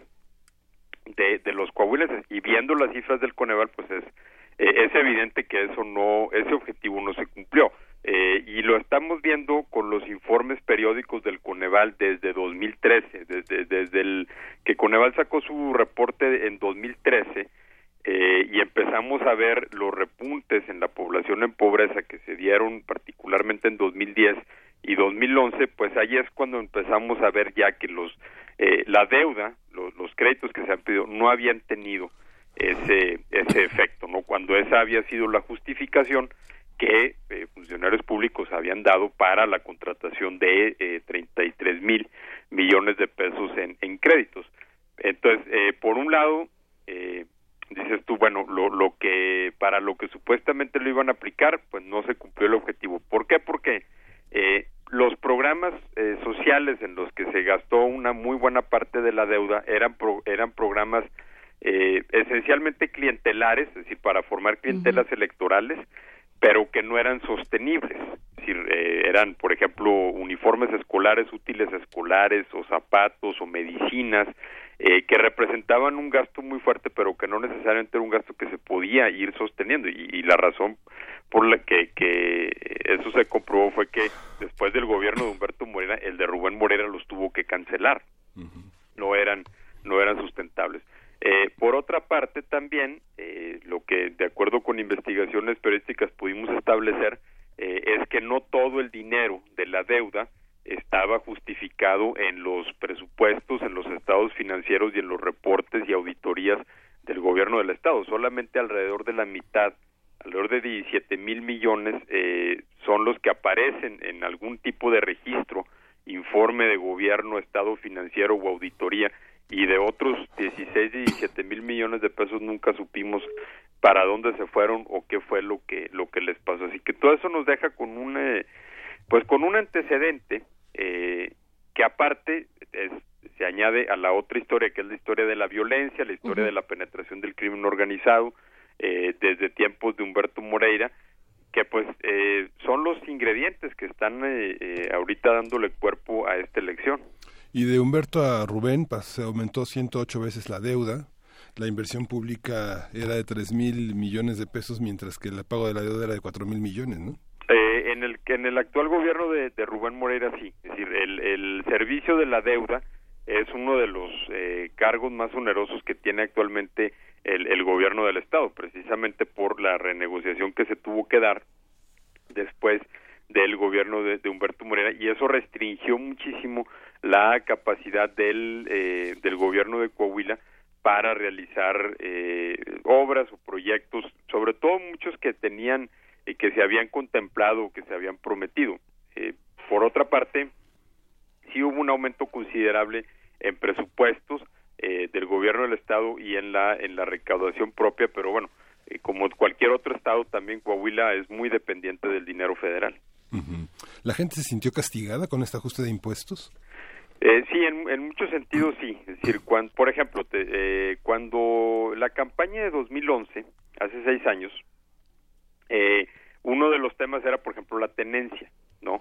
Eh, la eliminación de la tenencia. ¿Se acuerdan que se puso muy de moda por allá? Porque fue cuando el gobierno federal le dijo a los estados que ellos la podían o no cobrar. Entonces, eh, Rubén Moreira, entonces candidato, dijo que en Coahuila se iba a eliminar la tenencia eh, desde un principio. Es decir, desde entrando su gobierno eh, ya no iba a haber tenencia. Y eh, cuando resulta que cuando entra su gobierno y se bien truena la bomba esta de la megadeuda, resulta que el gobierno de Coahuila pues ya no tiene dinero y no nada más no tiene, sino que debe un, un dineral, pues tuvo que ajustar esa promesa y fue entonces, ¿no? El primer año se elimina la tenencia para los carros más viejos o para los carros más baratos y el segundo año le agregamos otro grupo de modelos y al tercer año otro grupo y así hasta el sexto año entonces ya se elimina la tenencia. Obviamente eso pues fue visto como una promesa incumplida por eh, por mucha gente que eh, después pues empezó a irse a plaquear otros estados y, generó mucho mucho malestar, generó mucho mucho enojo. Eh, te lo les pongo ese caso como también hubo eh, hubo otros eh, en donde pues eh, a la población de Coahuila se le había pintado un panorama y luego resulta que no, resulta que, que, que estábamos peor que como, que como se nos había dicho. Yo creo que eh, esa parte es, es, interesante y me gustaría detenerme, Javier Garza, porque por eso esta, esta nota se llama Deudas Económicas y Sociales de Coahuila, porque claro que está el, el tema de la megadeuda, está el tema de, de todo lo que se, toda la deuda que se contrajo y después no se dieron explicaciones, pero también está qué pasa socialmente, ¿no? Hay ya una serie de reclamos, hay una serie de descontentos sociales y pues no, no termina de ser fortuito que aparezca el crimen organizado, ¿no? Ese es un buen caldo de cultivo para el crimen organizado. ¿Qué está pasando a nivel de calle? Eh, sí, bueno, el crimen organizado es un problema que, que venimos arrastrando particularmente desde hace, desde hace por lo menos 10 años. La penetración de los grupos criminales que se dieron sobre todo en el norte, en, la zona de Piedras Negras eh, y acá en la, en la comarca lagunera.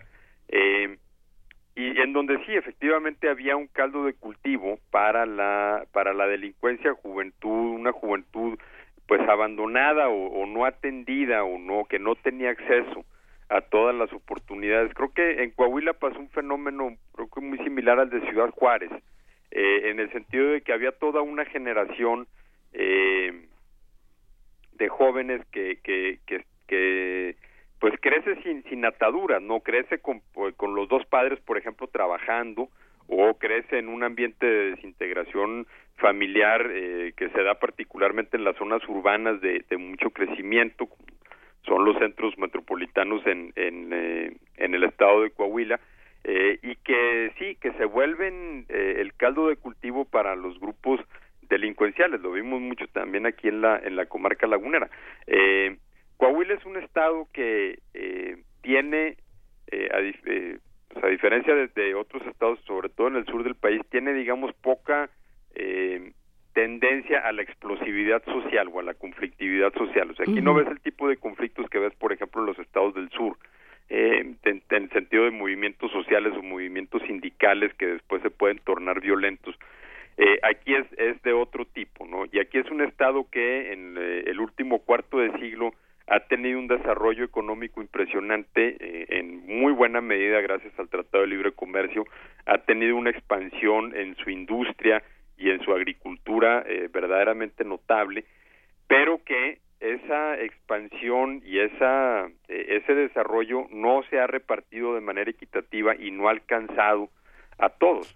Y, lo vemos, por ejemplo, aquí en el caso de, de la comarca lagunera, de nueva cuenta en el caso de los jóvenes que, que no ven otro eh, forma de avanzar más que meterse a la delincuencia, pues muchas eh, veces son eh, los jóvenes eh, en familias en donde, por ejemplo, los dos padres trabajan, pero entonces ellos como niños pues no tenían un lugar en donde eh, ser cuidados, en donde ser, en donde ser atendidos y pues, pues se fue generando una situación de, de abandono. Entonces ese desarrollo que ha tenido el Estado no le ha no ha sido repartido de manera equitativa y eso obviamente nos eh, ahorita nos, nos afecta en diversos frentes. Tenemos tenemos por aquí la investigación eh, que, que, salió hace unos días, esta investigación que se, re, que se revela desde el Departamento de Tesoro estadounidense de los movimientos financieros irregulares que se realizan en Mónaco e Islas Caimán por parte de los familiares del exgobernador de Coahuila, de Humberto Moreira. Eh, aquí lo que llama la atención pensando en la relación con, con, con, los ciudadanos, con la sociedad, son las respuestas que tiene Humberto Moreira cuando sale toda esta investigación, eh, que van desde no conozco Mónaco ni las Islas Caimán hasta eh, las infamias son tan grandes, dice, que solo les falta decir que tengo un terreno en la Luna y otro en Marte. Y bueno, y así sigue, eh, hay un video que, que pues, no sé si es digno de compartirse en redes sociales, pero creo que ya muchos lo vieron, donde eh, decía una serie de cosas de, de lo más eh, exóticas y no sé qué, re, qué respuesta ha tenido y cómo puedes ver este video, Javier. Eh, bueno, eh, en este tipo de revelaciones ya es, es una sobre otra, o sea, Sí, tampoco no es la exacto. primera vez que, que se revela que Humberto Moreira o familiares o allegados a él tienen dinero en, en el extranjero. Eh, la respuesta que él da eh, me pareció a mí eh, interesante desde el punto de vista de que él mismo le falsifica documentos al, al eh, candidato del PAN a la gubernatura, Guillermo Anaya, eh, le dice que, que Anaya tiene 32 millones de dólares en una cuenta en el Banco de Barbados. Eh, y él mismo termina después admitiendo que ese estado de cuenta que presentó es falso. Eh, una manera de, de, de, por lo menos sembrar la sospecha de que los documentos que estaba presentando el diario Reforma pudieron haber sido eh, alterados, eh, que es una de sus de las defensas que ha tenido el el, eh, el exgobernador y que es eh, en, en algunos casos yo he escuchado algunas dudas sobre es precisamente esos documentos, pero el problema es que de, de Humberto Morera ya ya crees cualquier cosa, sí. O sea, si, si ahorita tú me dices que Humberto Morera tiene 100 millones de pesos en una cuenta en el Banco del Atlántico, Sí, sí te la creo, Sí. aunque el Banco del Atlántico hace 20 años que dejó de existir, ¿sí? O sea, te la creo. Si me dices que Humberto Morera tiene un ban- un- una cuenta en la Luna, te la creo también. O sea, ya, ya a estas alturas, eh, cualquier cosa que se diga, porque han sido tantas y, so- y sobre todo también comprobadas eh, de, de Humberto Morera que, que pues ya cualquiera eh, ya no te sorprende. No, bueno, sobre todo, o sea, es que es eh, matemática elemental, ¿no? Este, en, en el- las columnas de debe y haber no nos, no nos están dando. Si hay una mega deuda y además hay muchísimos pobres y, y no alcanza para los programas sociales, por, eh, por, por cuestionables que sean estos programas, pues evidentemente ahí hubo un hoyo, ¿no? ¿Y a dónde se fue el dinero? ¿Y quién está averiguando? Eh, bueno, eh, hay creo, dos cosas eh, distintas. La, la- ¿A dónde se fue el dinero? Me parece que es una pregunta que no no se responde nada más eh, a raíz de los las fortunas personales de los funcionarios de Coahuila que estuvieron que estuvieron involucrados, porque el dinero que se les ha descubierto no no suma ni ni, ni una fracción. Eh, la sospecha eh, es que el dinero eh, de la deuda son por lo menos 17 mil millones de, eh, de pesos en realidad se usó en otras actividades políticas ¿sí? y no nada más en Coahuila sino también en otros estados para para financiar campañas del PRI eh, la, la eh, hipótesis sobre las fortunas eh, personales de los personajes del sexenio de Humberto Morera tienen que ver más con el tema de moches o de sobornos que se hubieran dado por obra pública. Hace unas semanas tuvimos el caso de este empresario Luis Carlos Castillo, ¿no? que se había declarado culpable en, en una corte de Estados Unidos de haber lavado dinero de los sobornos que él mismo entregaba a varios exgobernadores mexicanos, entre ellos Humberto Moreira. Eh, entonces, por ahí esa es otra línea. Eso no es nada más lo que, digamos, le pidieron los créditos y se robaron el dinero. Creo que la línea no es tan directa. Eh, es más indirecta y es más quebrada de lo que esa explicación pudiera pudiera sugerir, porque también involucra contratos de obra pública eh, y posiblemente sobornos. Pero lo más interesante de todo esto es que eh, los únicos que no están investigando son los del gobierno mexicano. Es decir, en, en otros países están saliendo este tipo de, de revelaciones sobre Humberto Moreira y al gobierno mexicano ni siquiera le pica la curiosidad. Es decir, Estados Unidos detiene al tesorero del sexenio de Humberto Moreira y lo acusa de lavado de dinero, de, de haber lavado eh, dinero obtenido ilícitamente del, del erario de Coahuila y al gobierno mexicano no le pica la curiosidad. El gobierno de Estados Unidos detiene a un empresario de medios de Coahuila, Rolando González Treviño, eh, eh, y González Treviño admite que él habría planeado con Humberto Moreira cómo usar dinero del erario de Coahuila para comprar medios de comunicación y el gobierno mexicano no le pica la curiosidad. En Estados Unidos un empresario, Luis Carlos Castillo, se declara culpable de haber sobornado a exgobernadores mexicanos y de haberles lavado el dinero de esos sobornos en un banco en Estados Unidos y al gobierno mexicano no le pica la curiosidad.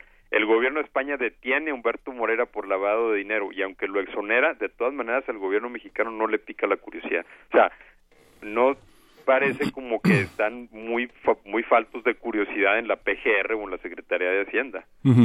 Este Javier, ¿qué, ¿qué panorama se espera para las elecciones? Eh, bueno, es la elección más cerrada que hemos visto, eh, definitivamente, y, y, por mucho de la que le sigue. O sea, el, el, PRI nunca había perdido la gubernatura, nunca había ganado, perdón, la gubernatura de Coahuila por menos de 15 puntos porcentuales. O sea, siempre la había ganado de calle uh -huh. por diferencias abismales. Y ahora eh, estamos viendo que están las encuestas, por lo menos dentro de los márgenes de error, eh, un, un panorama muy cerrado entre, entre el PRI y el PAN. Eh, también una elección inédita, no nada más por eso, sino también por el hecho de que es la primera elección en donde no es una elección, eh, en donde no es nada más un bipartidismo, uh -huh. en donde aquí hay un tercer jugador y posiblemente un cuarto jugador que juegan también, que, que influyen en el resultado. Es decir, antes era PRI-PAN, ¿no? siempre ha sido así, y en, y en Coahuila eh, el descontento del elector frente al PRI, que, que aparte Coahuila es uno de los cinco estados que no han tenido alternancia en la gubernatura, eh, pero eh, cuando los electores han estado descontentos, la han canalizado ese descontento a votar por el PAN en, el, en las elecciones municipales. Eh, ahorita estamos viendo Morena eh, con una fortaleza que la izquierda en Coahuila no había tenido, anda por alrededor del 15%. ¿Quién es el candidato de Morena? Eh, Armando Guadiana es un empresario eh, de, de, Saltillo, del ramo de la minería y la ganadería. Eh, pero nunca habíamos visto eh, una un desempeño de la izquierda de ese de ese tamaño eh, salvo en 1988 con la candidatura de Cuauhtémoc Cárdenas en la comarca lagunera esa es eh, la única vez que, que la izquierda ha tenido un papel fuerte aquí en Coahuila. Eh, y también eh, una candidatura independiente por primera vez en este caso la de Javier Guerrero que es un expriista eh, que anda en cinco puntos porcentuales que no parecen mucho pero que sí pudieran ser en un momento dado un fiel de la balanza. Aquí vamos a, a dejar esta conversación. ¿Alguna reflexión final que quieras compartir con nosotros, Javier Garza? Eh, pues no, digo, creo que eh, los ingredientes que, que han estado eh, jugando en esta elección en Coahuila eh, la están haciendo una muy interesante. Eh, Coahuila siempre había tenido la, la particularidad de que como se, eh, cae en el mismo año que la elección del Estado de México, sí. pues nunca nos pelaban, porque siempre pelan más al Estado de México.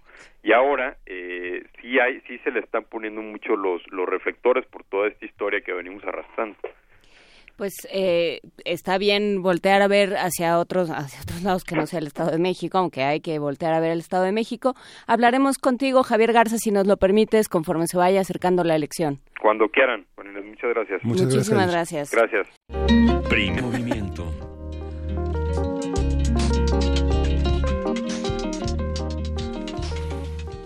fue, se fue. No más tantito.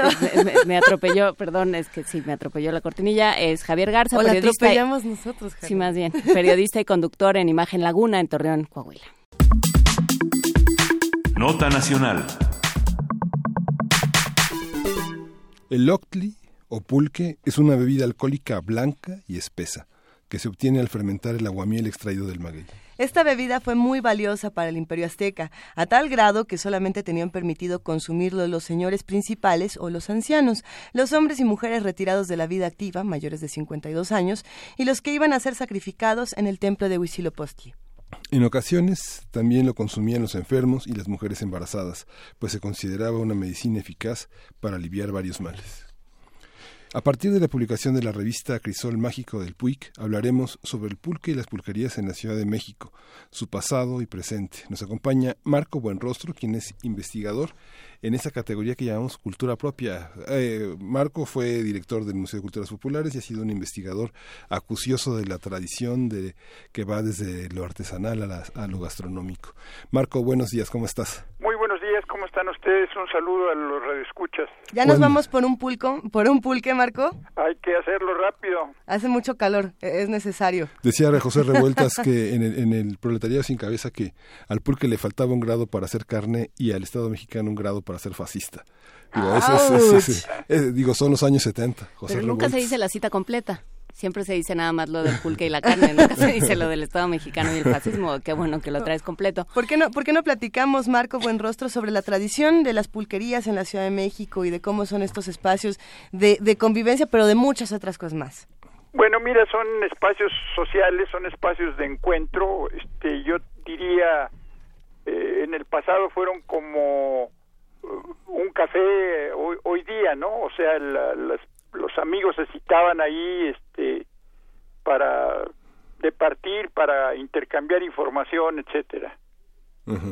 Esta cuestión de muchos jóvenes han retomado han retomado la, tradición del pulque, se han abierto muchos lugares en el centro histórico y el, el regusto que tiene el pulque en, en, la boca a muchas personas les parecía muy desagradable lo babosito, como los ostiones y muchas cosas que a la gente eh, relaciona también con el con el pudor, un, un pudor, un pudor oral gastronómico. ¿Qué, ¿Qué pasa con esta recuperación del pulque, Marco? Mira, yo creo que los, eh, bueno, en, primera tenemos una cultura propia muy vigorosa, arranca pues desde el, desde el pasado, nuestros antepasados eh, generaron esta bebida que es a partir del, del maguey. Yo quiero decirte que en otras eh, latitudes se aprecia las variaciones estacionales, por ejemplo, de la uva o de la calidad de los quesos es el caso de, de, México con el pulque, que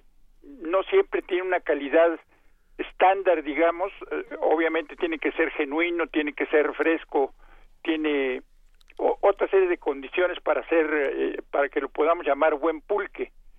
Y eh, es, es precisamente los jóvenes quienes retoman, este, yo te diría, le dan un, un nuevo impulso a esta a esta bebida no con con estas connotaciones o sea eh, lo saben paladear y saben eh, eh, de los cambios estacionales de los cambios de, de procedencia del pulque. El, el que viene de de Hidalgo es distinto que el, que se produce aquí en en Milpalta etcétera no la crisis en la que había estado el pulque en los años 90 se remontó las pulquerías eh, son todavía de quienes eran o, hubo un reacomodo de las fuerzas económicas? No, han, cambiado de dueño, aunque algunas tienen pues tradiciones de, yo te diría, de, más de 70 años, este con los mismos con las mismas familias que son dueñas de las de las pulquerías y los productores de pulque pues las regiones productoras pues, siguen siendo las mismas aunque se ha reducido obviamente la, la el consumo del pulque en el siglo XIX no había casa de cualquier eh, estrato social que no uh, salieran las eh, personas de, de, ayuda a las casas a dos cosas, a comprar tortillas y a comprar pulque, ¿no? El- el- era una bebida que se encontraba en la mesa y que se bebía como se bebe el vino en otras latitudes. Ujú. Ahora con la aparición de la revista que, que, que comentamos, Crisol Mágico del Puig, has- has- hay un homenaje a Alfredo López Austin, uno de nuestros grandes historiadores, antropólogos. Eh, cuéntanos un poco cómo está, cómo está armado este número, este, este espacio, esta reflexión alrededor de, alrededor de un espacio, no solamente de un gusto, sino de una, de, una manera de vivir, de organizar la economía. Sí, mira, pues eh, es un mérito desde mi punto de vista para eh, el eh, director de la revista, eh, este, el señor Hernández, Enrique Hernández, y para eh, para Luis este Gutiérrez, que es, el, el encargado de, de- darle de darle vida a la, a la revista, el reunir eh, cerca de 12 o 15 eh, eh, escritores que desde distintos puntos de vista lanzan su mirada sobre la el pulque, pues es, es importante, ¿no? Hay desde cronistas, investigadores de, la propia universidad, este, hay eh, caminadores de la ciudad, coleccionistas, etcétera, y, y, y todos aportan algo a, a este a esta riqueza. Obviamente, como tú sabes, ningún tema se agota, eh, este, mucho menos con una con una revista o con una tesis, ¿no? Yo invitaría a los jóvenes a que reflexionen sobre nuestra propia cultura, ¿no? La comida que se da alrededor del pulque eh, conserva la- los elementos tradicionales. ¿Es el pulque un detonador, un organizador? ¿O hay otras eh, comidas alrededor del maíz, del frijol, del haba, del requesón que generan esta, esta, esta hermandad, esta, esta convivencia con una bebida como esta? Pues mira, y siguen eh, como como antaño eh, muchas de las costumbres de comidas alrededor del del pulque. Desde luego las salsas son muy importantes en en en, en los ah, en los mostradores de las pulquerías Eh, y se ofrecen distintas distintas botanas. Han cambiado un poco en el en el tiempo. Los jóvenes piden otras cosas, pero en muchas de las pulquerías tradicionales se siguen sirviendo eh, pues lo mismo, ¿no? O sea, memelas, enchiladas, etcétera. ¿Y cómo ha sido este resurgimiento de las pulquerías, Marcos Buenrostro? Este, y no, no solo resurgimiento de las de las tradicionales, sino una especie de conversión, de, de, de recuperación de las de, de la, el concepto de la pulquería, pero ya eh, digamos para otros públicos. Pues son nuevas visiones y yo te diría el a- aquí la, la, la demanda, digamos, eh, el- los jóvenes eh, que se integran a esta a, a este a este degustar del pulque y quiero aprovechar esto para que eh, se limpie esta idea vieja de que eh, pulquería es borracho, ¿no? Y eso no no es- no es verdad. Es, este el, al- los cafés no existen los viciosos del, del café, ¿no? Este no es no es un no es un vicio. Y los jóvenes pues están imprimiendo nuevas nuevas formas de, de interactuar dentro de las propias eh, pulquerías.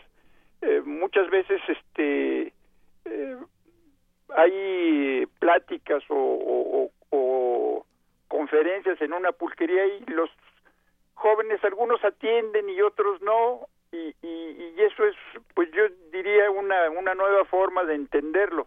Algo se ha perdido en algunas pulquerías como los los juegos por ejemplo no este y muchas de las expresiones eh, que estaban ahí por ejemplo está del 8 pues eh, era una forma de, de de un juego. Pintaban una un doble círculo, un ocho en, en un muro y con un poco de masa de la la persona que preparaba la comida, este aventaban a ver quién quién daba en el blanco, ¿no? Por ejemplo, el, el algunos otros juegos como la rayuela, etcétera, se han perdido. Las pulquerías hoy día ya no tienen acerrín, por ejemplo, en el piso, que eh, el acerrín era una forma para evitar que el, eh, la pues los comensales eh, este se resbalaran.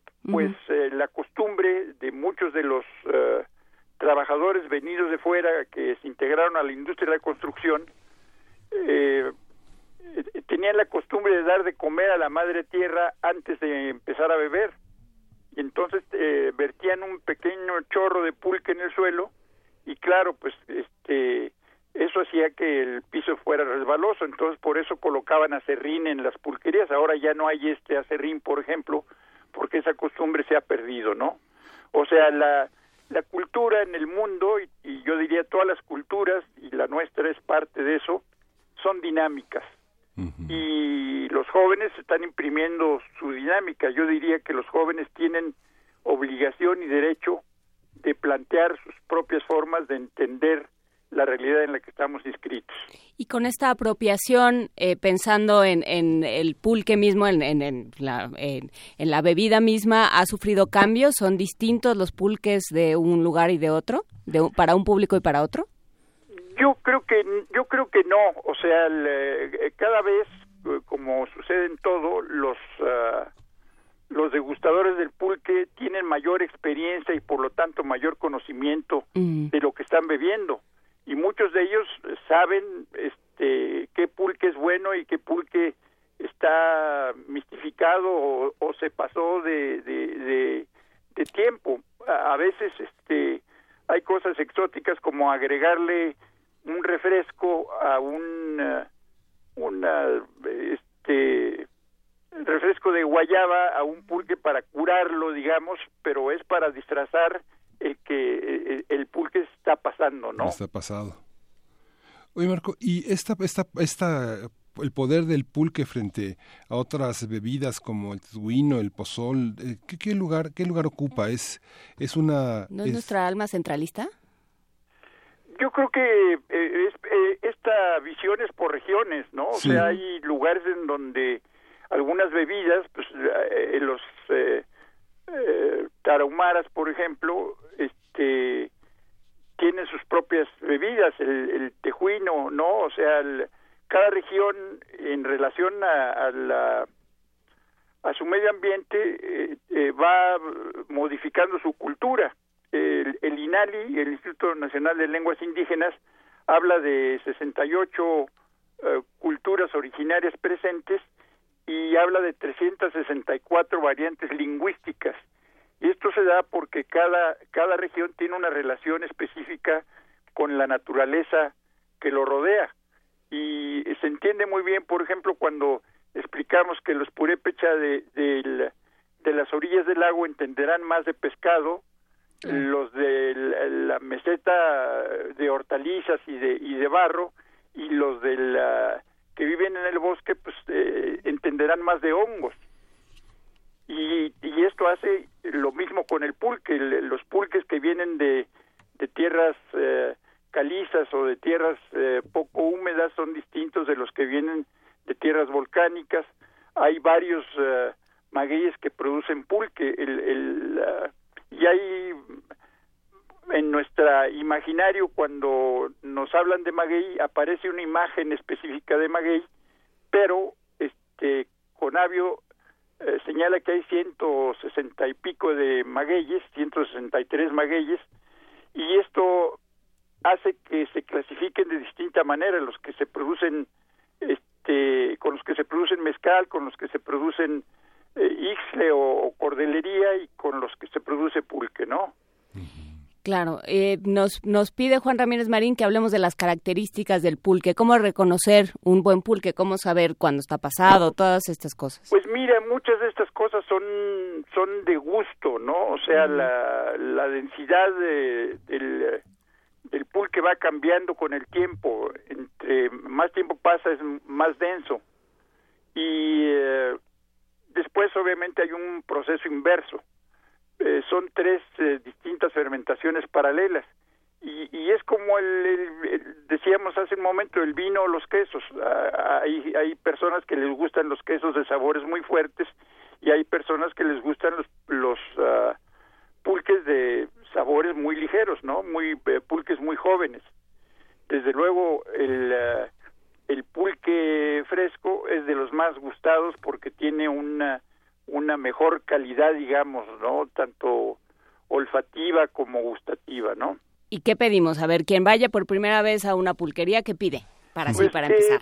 Que, que- que pida el, el, el, el pulque del, del eh, de cada de cada digo cada pulquería tiene sus, sus características específicas y pues debería pedir un pulque fresco digamos no esa sería la, la, la forma de empezar a degustar pulques son pulques más eh, jóvenes con mejores sabores desde mi punto de vista pero te digo hay quien gusta pulques este, mucho más densos con otras características El mito que había de que estaban llenos de amibas y de ah, este y de, y de- y de bichitos es, sigue siendo visible o ya no es la famosa muñeca con la que se fermentaba el, el pulque en Hidalgo. en- ¿Cuál muñeca? ¿Qué es la muñeca?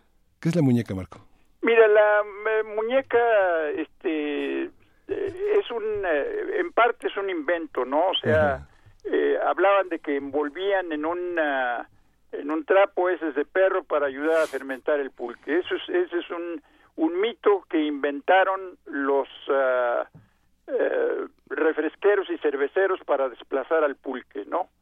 Este, eh, efectivamente, el, ah, hay datos y, y, todavía en algunos lugares se hace, se agrega eh, una raíz de, del ah, frijol ayocote, eh, obviamente limpia, bien lavada, etcétera, este, al, al pulque para ayudar a, a- a su fermentación, para hacerlo más fuerte, dicen algunos, este, y esa esa parte sirvió pues un poco para para esto. Lo último que se dijo acerca del pulque es que el, eh, el hombre perdía virilidad este al, al beber el pulque no entonces todo todos estos mitos fueron precisamente para desplazar al, al pulque. Hubo esfuerzos que se hicieron ahí buscando que los acocotes fueran de fibra de vidrio y otra serie de cuestiones pero pues es como eh, batir el chocolate con un eh, molinillo de plástico en vez de un molinillo de madera, ¿no? O sea, los los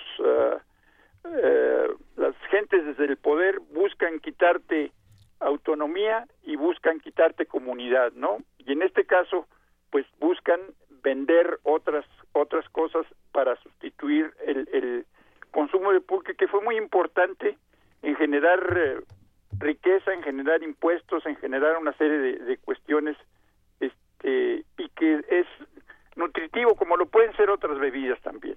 Bueno, pues queda hecha la invitación a visitar las pulquerías, eh, Marco Buenrostro, y por supuesto a, a darse una vuelta por este número de la de la revista Crisol Mágico. Crisol Mágico. Crisol Crisol Mágico, Mágico del Sur.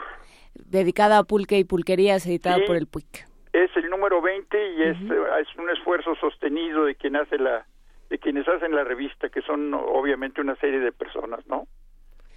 Pues eh, queda hecha la invitación, aprovechando que, como dice Ika Tecuani, hace mucho calor. Hace mucho pulque. Muchísimas gracias, Marco Buenrostro. Un abrazo, Juan Inés. Hasta luego. Vamos a escuchar de Jorge Reyes a la izquierda del colibrí.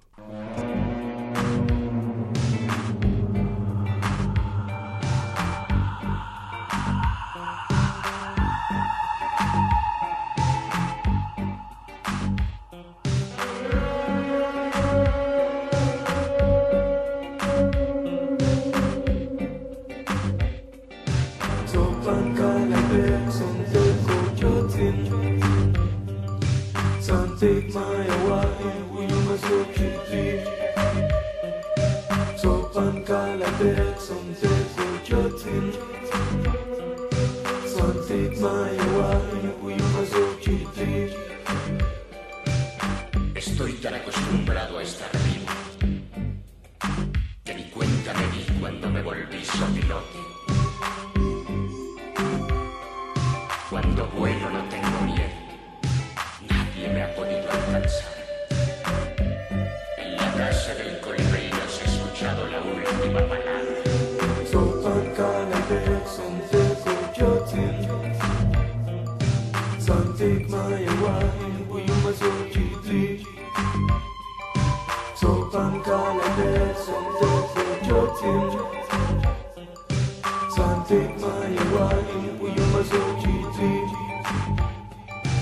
Nadie recuerda exactamente cuando me vieron por última vez, cazando con las manos conejos de fuego en la oscuridad. Como una greca palpitante, siete víboras a la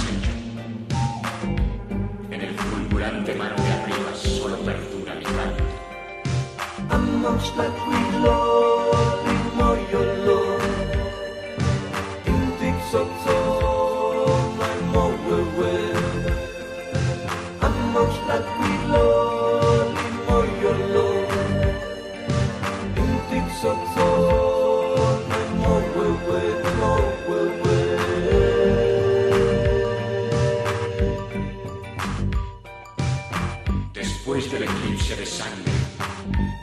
y gente somos.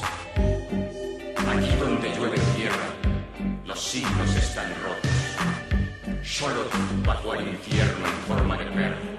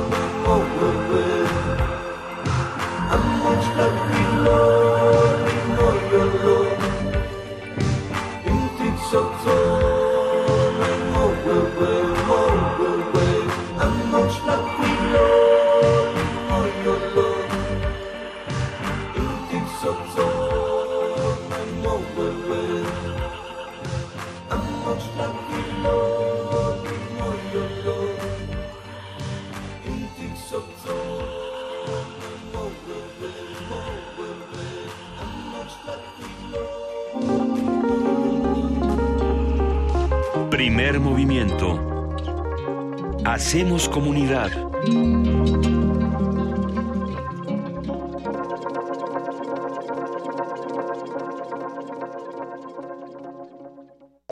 Corte informativo. La UNAM los derechos sociales nacen de reconocer la desigualdad de las condiciones entre los individuos y su objetivo debe ser procurar la equidad, afirmó el rector Enrique Graue durante su participación en el Congreso Internacional de la Unión Iberoamericana de Universidades y de las Cortes Supremas y Constitucionales de Iberoamérica que se realiza en Madrid, España. Nacional.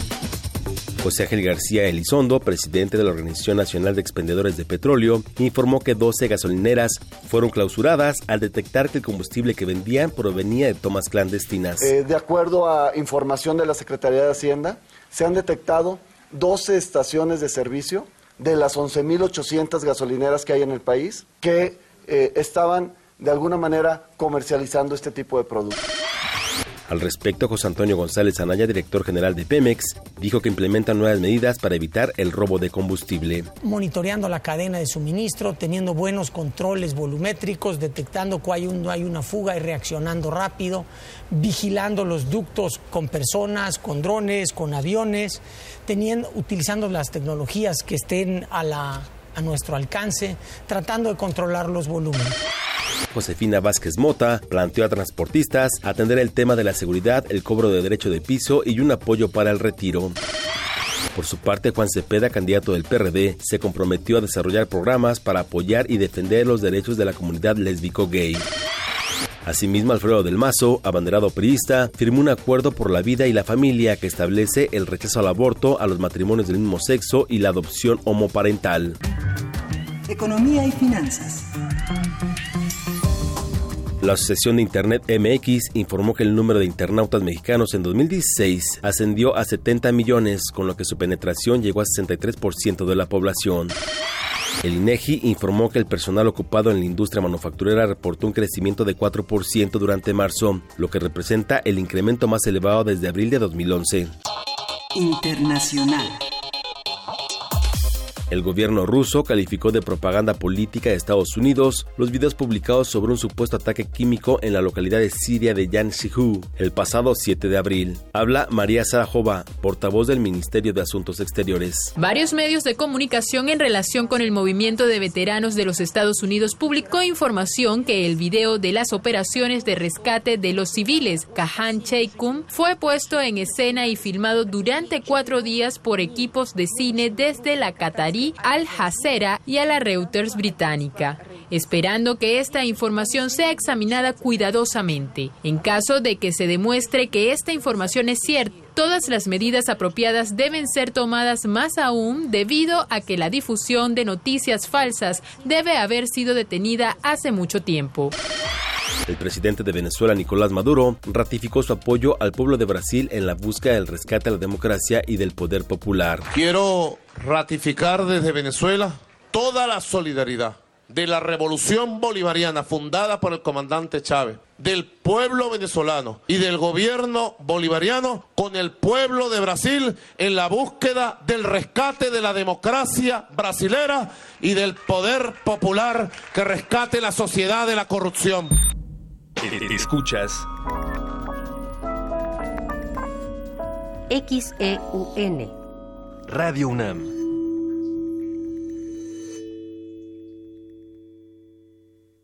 Una degustación de ritmos y palabras para oídos cultivados y paladares exigentes. Sentencia. Al mal nacido, música. Al bien nacido, más. Aliméntate en los martes de poesía de Radio UNAM, que este mes se convertirá en una cata verbal con el ciclo Poesía Suculenta. Margarita Castillo, Mónica Mansur, Miriam Moscona, Yamile Paz Paredes y Elsa Cross. ¿No sabe usted que soy inmortal? Martes de poesía de Radio UNAM, a las 20 horas, en la sala Julián Carrillo de Radio UNAM.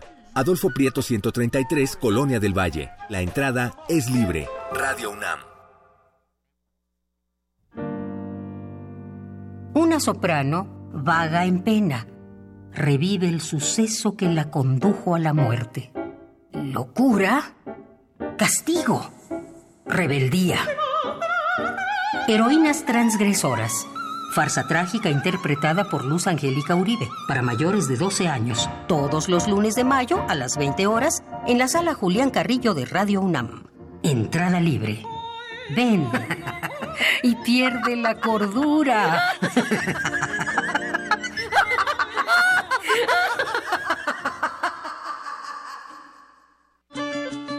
El momento está aquí.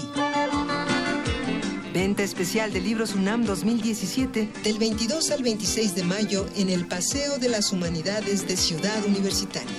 Ven y asómbrate con los mil y un libros que tenemos para ti de más de 30 entidades editoriales de la UNAM. Temas como ciencia, arte, matemáticas, literatura y muchos, muchos más. La Dirección General de Publicaciones y Fomento Editorial invita.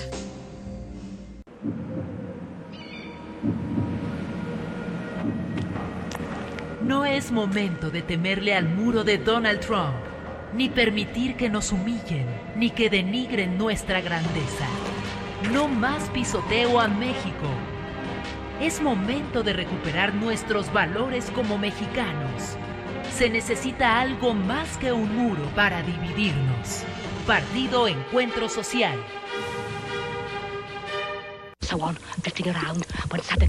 Una galería para descubrir sonoridades del mundo poco conocidas. Abre la puerta del Gabinete de Curiosidades. Serie que recupera y analiza audios y grabaciones de diversos archivos sonoros. Domingos a las dos y media de la tarde con Frida Saldívar y Luisa Iglesias. Somos coleccionistas de sonidos. 96.1 de FM. Radio UNAM. 10 frasquitos de gel desinfectante, 8, 7, 6, 5, 4 caldos de cultivo, 2 compostas, un invernadero sonoro. En este ambiente se experimenta la nueva música en compañía de sus creadores. Cultivo de hercios, frescura en la flora musical. Lunes y jueves, 21 horas, por el 96.1 de FM. Radio UNAM.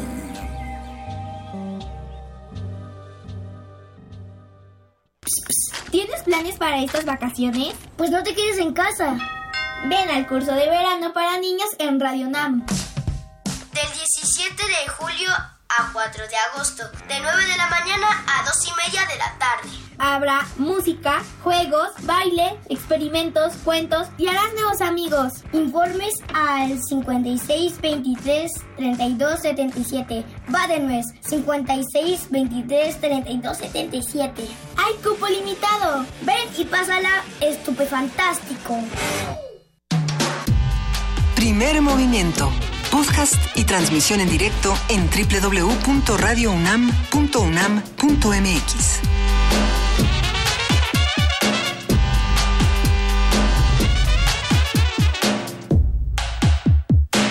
Ya son las 9 de la mañana con 7 minutos. Esta es la tercera hora de primer movimiento y como es viernes vamos a regalar muchísimos boletos y muchas cosas más. A ver, ¿a quiénes les gusta el autocinema Coyote? Yo sé que a muchos de los que hacen comunidad con nosotros les encanta irse cada fin de semana así to- todos hechos bola en el coche. O Bueno, no hechos bola, cada quien en su respectivo asiento, disfrutando de una función nocturna.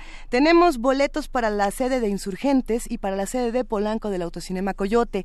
Cuatro boletos para, decir, cuatro coches para 500 días de, verano, o 500 días sin ella. Esto es el viernes 19, el día de hoy, a las 8 de la noche. Cuatro boletos para Naranja Mecánica, también el día de hoy, a las 11.59 de la noche cinco boletos para, eh, o cinco coches para el regreso del Jedi y la Fuerza Despierta, este double feature, esta función doble que se hace el sábado 20 a las 8 de la noche y cuatro carros para mi villano favorito, dos el domingo 21 a las 8 de la noche. Todo esto es para insurgentes. Los que se quieren ir a Polanco, ahí les va porque viene una de mis películas favoritas de todos los tiempos cinco carros para Miss You Already el viernes 19 a las 8 de la noche, esa no era, pero también cuatro carros para The Rocky Horror Picture Show, el show de horror de Rocky, una de estas películas maravillosas que si no han visto en pantalla grande y más en autocinema, de verdad, eh, no, no, no me atrevería a decir que no han vivido, pero sí lo recomiendo muchísimo. Viernes 19 hoy a las 11.59 de la noche, yo creo que muchos nos vamos a lanzar. Cuatro coches para Prometeo y Alien en esta función doble, en este double feature, sábado 20 a las 8 de la noche. Y es interesante porque se acaba de estrenar Alien Covenant y creo que mm, para muchos de los que siguen el trabajo de Ridley Scott, esta fue una buena entrega. Para muchos no, sobre todo para los más fanáticos de Alien, de la saga que empieza en el 79, no fue tan exitosa esta, esta presentación. Pero algunos se preguntan por qué, si es por la historia o es precisamente eh, por la distribución de la película que casi no se presentó en ningún cine. Hay también cuatro coches para beginners el domingo 21 a las 8 de la noche.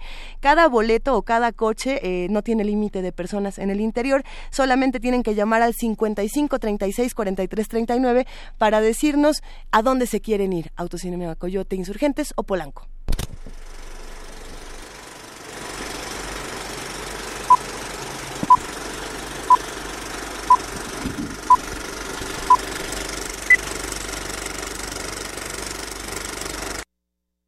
Y bueno, la prioridad del gobierno debe ser la atención a los grupos vulnerables a través del incremento de la producción de alimentos, pues México padece una dependencia alimentaria de 15 mil millones de dólares. Nuestro compañero Jorge Díaz amplía la información, vamos a escucharlo.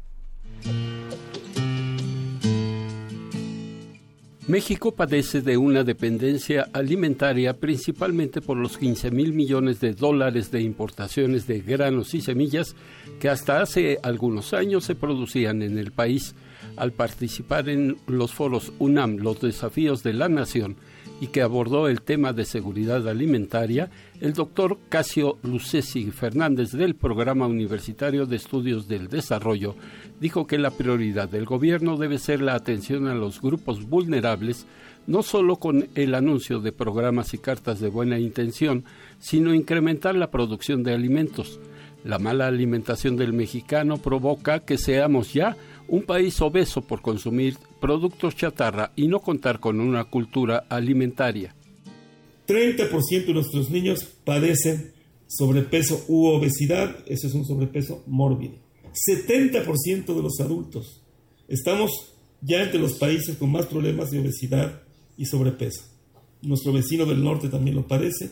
El campeón en seguridad alimentaria en América Latina, Chile, también tiene un problema. Y se está presentando en muchos lugares esos problemas de malnutrición. Entonces tenemos un tema de sobrepeso y obesidad que hay que atender.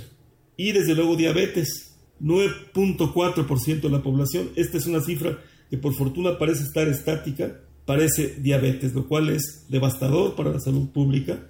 En su oportunidad, el doctor Felipe Torres Torres, investigador del Instituto de Investigaciones Económicas de la UNAM, dijo que el tema debe dejar de ser una aspiración para convertirse en una realidad, a fin de que sea garante del desarrollo económico, social e intelectual, y que no sea ya bandera política y social de partidos y organizaciones sociales que se denominan combativas. Debe ser también dejar de ser una bandera de las organizaciones sociales combativas ante los marcados desequilibrios en el acceso a los alimentos. ¿no? Esta debe ser más bien parte de una estrategia que permita una mejor distribución del ingreso, superar la pobreza y llevar lejos la discusión de un plano meramente contestatario. El 60% de la población se encuentra en zonas urbanas y quienes trabajaban en el campo lo dejaron por los ingresos económicos que consiguen en las grandes urbes. El doctor Torres Torres señaló que sin caer en la nostalgia, México fue una nación autosuficiente durante 40 años porque las hectáreas de cultivo alcanzaban para la población y para exportar. Tenemos que pensar en lo que ya tuvo éxito en términos de una, de una estrategia de desarrollo económico. Y no se trata aquí de eh, ubicarse en un plan romántico de que todo pasado fue mejor, sino que ya tuvimos nosotros seguridad alimentaria constante durante por lo menos más de cuatro décadas, que coincide con el famoso eh, milagro económico mexicano. En ese tiempo, el PIB sectorial creció un promedio anual del 6.5% sostenido por lo menos dos décadas. Y esto permitió que la economía creciera en cerca del 6%. Una de las propuestas concretas de esta sesión fue sembrar en las ciudades, al menos en las periferias, ya que para el año 2070 necesitaremos 24 millones de hectáreas para alimentar a los mexicanos. Para Radio UNAM, Jorge Díaz González.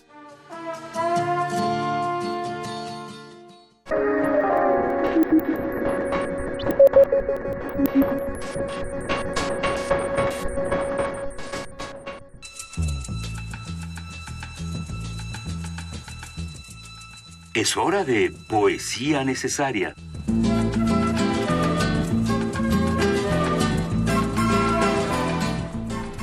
y el heroico Miguel Ángel Quemain, rescatista, eh, eh, Hmm. padre poético y demás, trae aquí un libro que se ve bastante bueno, Miguel Ángel. Sí, justamente es de Miguel Ángel Godínez Gutiérrez, que es eh, nació, en, nació en la Ciudad de México, pero desde hace muchísimo tiempo vive, vive en el norte del país. y es un hombre de revistas, de colectivos. Sus libros son Su Mancero, Historias Imposibles, de la Vida Ordenada, y ahora Desliz Ediciones, que es una editorial que acaba de cumplir eh, un cuarto de siglo, que dirige Rosina Conde, sacó un libro que se llama Nefelibata, que es un libro de textos cortos, un libro poético, y voy a leer tres textos que forman parte de, esta, de estas miniaturas. Uno se llama El Saltimbanqui y dice así, al del columpio se le pasó el vuelo y voló de veras, atravesando el techo de lona, cayendo después al piso con rápidos pasitos, con las manos y luego rodando por toda la pista hasta hacer una pirueta y luego una caravana para agradecer el aplauso del respetable.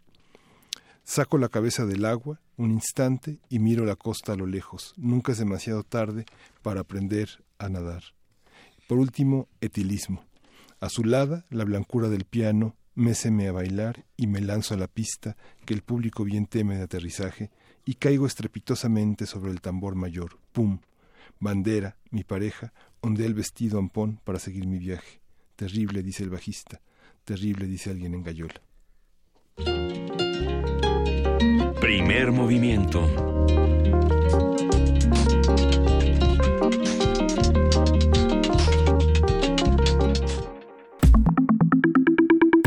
La mesa del día. La ciencia, la literatura y el arte son reunidos por Pepe Gordon en su libro El inconcebible universo. Con un lenguaje ameno, el autor explica temas como la física cuántica, la teoría de cuerdas, el bosón de Higgs, así como las teorías de la, de la relatividad y del todo. Y del todo, ¿eh? ¿Qué tal? En este ensayo, Pepe Gordo nos introduce en un ejercicio de la imaginación para abordar un universo que desafía nuestras nociones. El inconcebible universo de la editorial Sexto Piso está ilustrado por el dibujante mexicano Patricio Beteo. Y para hablar de ese libro ya está en cabina Pepe Gordon. Pepe, buenos días, ¿cómo estás? Muchas gracias, qué gusto estar con ustedes, Miguel. Este, por, este es, un, es un libro portal.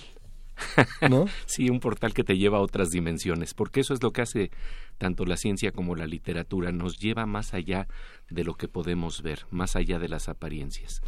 Hablábamos, Pepe Gordon, fuera del aire de esta eh, absurda, tramposa y, y, y estorbosa distinción entre las ciencias y las humanidades. Esto, esta, esta visión enciclopedista de tenemos que dividir las disciplinas y tenemos que dividir y compartimentalizar las áreas de pensamiento y de, y de quehacer humano.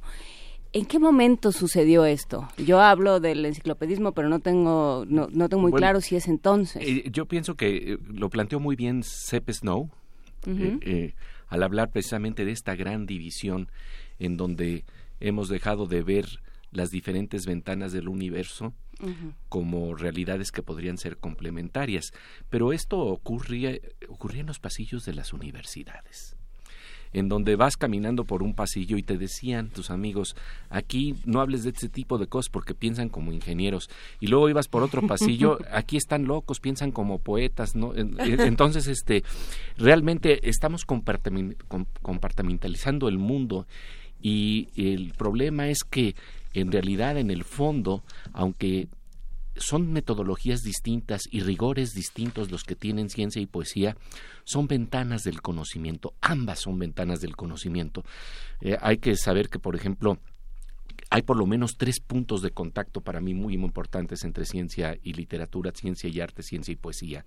Por un lado, ambas tienen que ver con hallazgos, con descubrimientos. Por otro lado, tienen que ver con curiosidad y con asombro. Y por otro lado, con conexiones. La ciencia y la poesía nos permiten conectar zonas distantes y distintas del mundo y de nuestro universo. En eh, ciencia esto se logra a través de ecuaciones, en, en poesía se logra, y en literatura se logra a través de metáforas. A veces se nos olvida que la palabra metáfora viene del griego y quiere decir mudanza. Me acuerdo que Luis González de Alba planteaba precisamente que decía, oye, qué cultos son en Atenas, porque vi muchos camiones que decían metáfora, y eran camiones de mudanza. y entonces de lo que se trata era de conectar conceptos, conectar ideas, conectar mundos, y digamos que el hilo común que tiene este libro es la búsqueda del sueño de la unidad. de saber si detrás de las apariencias, detrás del portal de las imágenes que vemos, o más bien si en las imágenes que vemos tal vez pueda haber portales que nos lleven a vasos comunicantes, zonas más profundas en donde estamos más interrelacionados.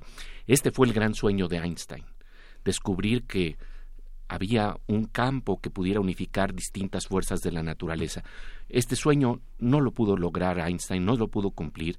Sin embargo, el sueño continúa en la ciencia, continúa a través de la búsqueda de la teoría de todo con Stephen Hawking, está también presente en la teoría de cuerdas y lo interesante es que el sueño continúa y hay interesantísimas eh, interesantísimos atisbos que por primera vez podrían estar planteando tal vez una suerte de evidencias ya experimentales que conectan el abstracto mundo de cuerdas con la realidad. Porque el problema de los sueños de unidad en términos matemáticos es que la teoría de cuerdas ciertamente puede unificar todas las fuerzas de la naturaleza, pero el problema es que no tiene evidencias experimentales.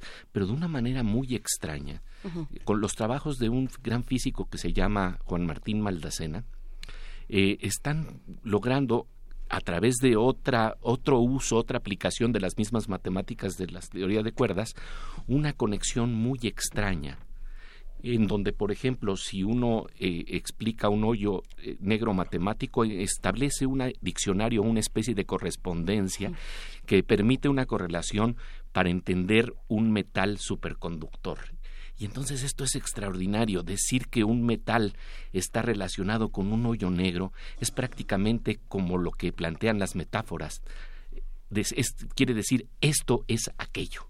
Entonces la unidad que se estaba buscando un nivel vertical, eh, buscando fuerzas más unificadoras de la naturaleza en lo profundo de nosotros mismos, se está descubriendo que tiene también una unificación a nivel horizontal al plantearnos esto es aquello y empiezan a ocurrir las primeras evidencias de esto. A mí me sorprendió muchísimo, eh, fue gracias a mi contacto con dos grandes físicos eh, de México que, pude empezar a atisbar esta, esta, estas nuevas evidencias, estas, estos nuevos mapas que está haciendo la ciencia. El físico Gerardo Herrera, que trabaja en el colisionador de partículas del CERN, y el físico Alberto Huijosa, del Instituto de Ciencias Nucleares de la UNAM, me empezaron a hablar precisamente de estos trabajos de Maldacena que por primera vez apuntan a ciertas evidencias experimentales que nos hablan de que estamos teniendo atisbos a un campo donde hay unidad en el fondo de la naturaleza. Lo interesante es que la, poesía también ya lo, de alguna manera lo intuye. Eh, Borges en el Aleph nos plantea que en un punto están todos los puntos del universo como si fuera una especie de holograma cósmico. Y, y, Octavio Paz, por ejemplo, trataba de atrapar este sueño de unidad con esa memorable, con ese memorable verso de Piedra de Sol que dice a donde yo soy tú, somos nosotros. Entonces, la verdad, este, el, el cuadro, la imagen que, que está surgiendo de, de, los mapas más audaces de la ciencia y de, y de la poesía, es, es un mapa que nos abre a nociones que nos parecen inconcebibles. Es siempre la terra incógnita. Exactamente, es terra incógnita. Es siempre ir buscando la terra incógnita. Sí, y este es el drama que, eh, eh, digamos, el hilo común de este ensayo es ver cómo estamos buscando eh, estos hilos de unidad y cuando ya parece que los estamos tocando de repente se nos desvanecen y se nos fragmenta de nuevo.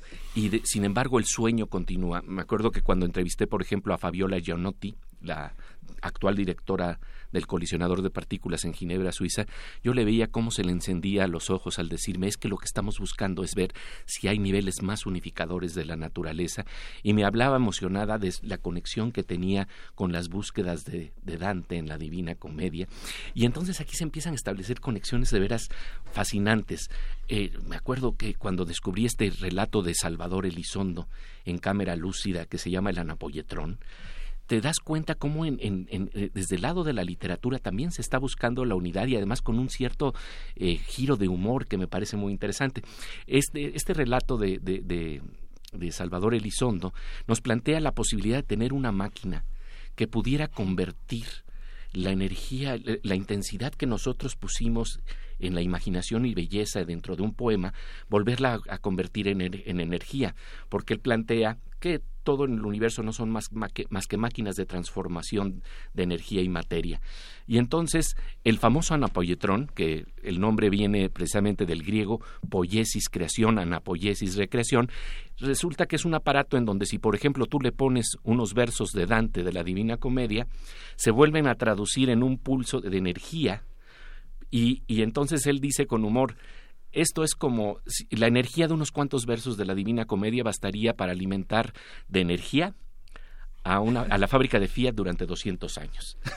Entonces, lo que nos está hablando es de algo muy interesante, es esta idea de que el pulso de la poesía nos sigue resonando, nos sigue hablando a pesar de que pasaron 200, 300 años, los años que hayan pasado, esa intensidad de belleza, ese ritmo que de alguna manera pulsó el poeta, vuelve a traducirse en una energía que por lo menos nosotros la decodificamos como lectores y nos empieza a, a, llevar al asombro, ¿no? Hay un, un centro en, en lo que tú dices y haces, eh, Pepe Gordón, o por lo menos yo así lo he visto cada vez que, que nos sentamos en esta mesa o en otras, la conversación. Tú siempre haces alusión a conversaciones con, eh, con poetas, con aunque sean conversaciones eh, a través de, la lectura. Exactamente.